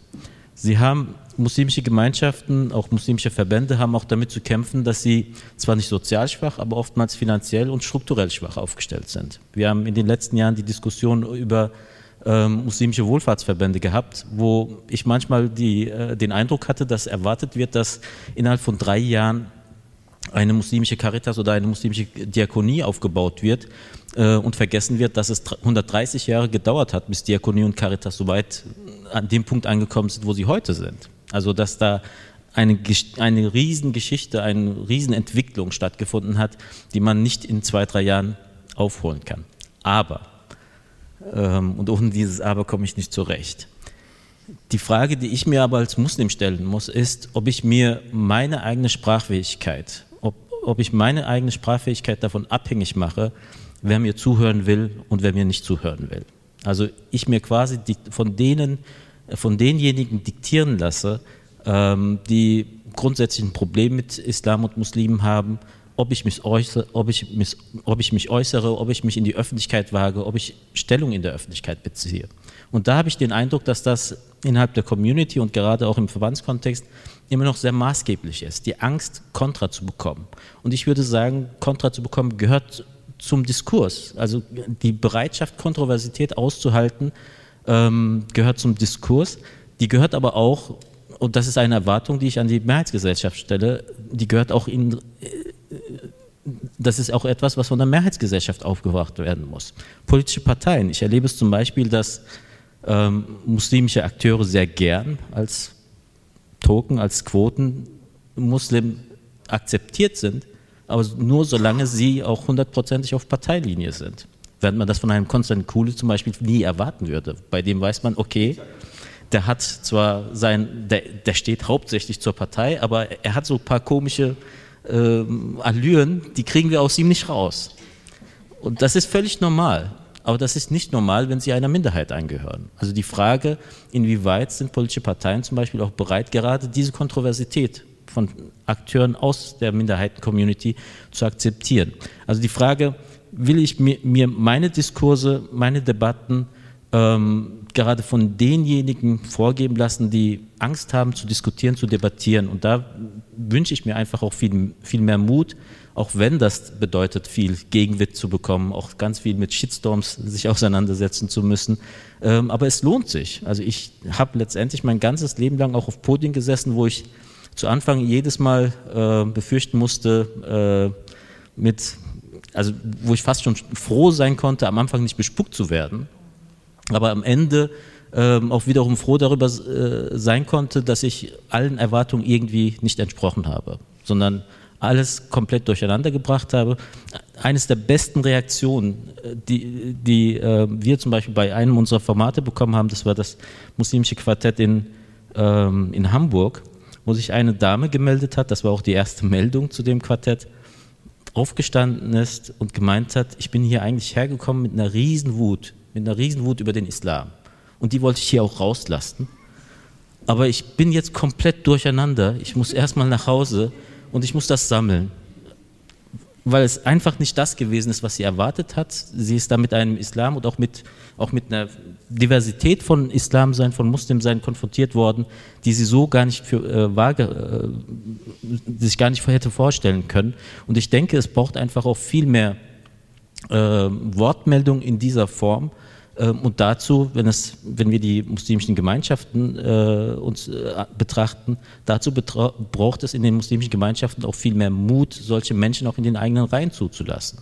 Und da hapert es mir auch äh, in der Verbandslandschaft, dass die Bereitschaft der Kontroversität, denn wer mit der Gesellschaft diskutiert, der hat oftmals noch so einen kleinen Beigeschmack, der diskutiert auch gerne mit dir als Verbandsführung. Also wer bereit ist, sich in öffentliche Diskurse zu stürzen, kontrovers in der Öffentlichkeit zu sein, ist dann auch bereit, innerhalb des Verbandes kontrovers zu sein. Also diese Bereitschaft zur Kontroversität, die erwarte ich tatsächlich ins, insgesamt gesamtgesellschaftlich, aber auch innerhalb der muslimischen Strukturen, weil nur dann wir auch ähm, Diskutanten und äh, Diskutantinnen aufstellen können. Ähm, und das war noch eine Rückmeldung, die wir aus Hamburg bekommen haben, wo auch muslimische Zuhörer und Teilnehmerinnen sagen, das war eine junge Frau, die am Ende der Veranstaltung äh, zu mir gekommen ist und gemeint hat, es war einfach auch mal schön, eine muslimische Veranstaltung zu erleben, bei der, wir, bei der ich mich nicht für die muslimischen Vertreter auf dem Podium schämen musste. Und äh, auch eine Erfahrung, die leider zu oft gemacht wird. Also wenn es um den Islam geht, muss es nicht unterkomplex sein, äh, muss es nicht jedes Mal darum gehen, äh, was sind die fünf Säulen und was sind die sechs Glaubensgrundsätze, sondern wir haben einfach auch viel mehr zu sagen und ähm, sollten auch den Mut haben, dieses mehr vorzubringen. Und ähm, ich hoffe dann, dass die Zuhörerschaft äh, zurechtkommt mit dieser Komplexität, die wir dann einbringen. Vielen Dank, liebe Engin, vielen Dank, liebe Anna, liebe Düsen, lieber Konstantin, äh, für die sehr spannende Diskussion. Ähm, vielen Dank, liebe Gäste, dass Sie heute hier waren. Ähm, wir haben die Möglichkeit, noch äh, bei Getränken und uns noch auszutauschen. Ansonsten wünsche ich Ihnen natürlich allen einen wunderschönen Abend noch. Vielen, vielen Dank, dass Sie hier waren.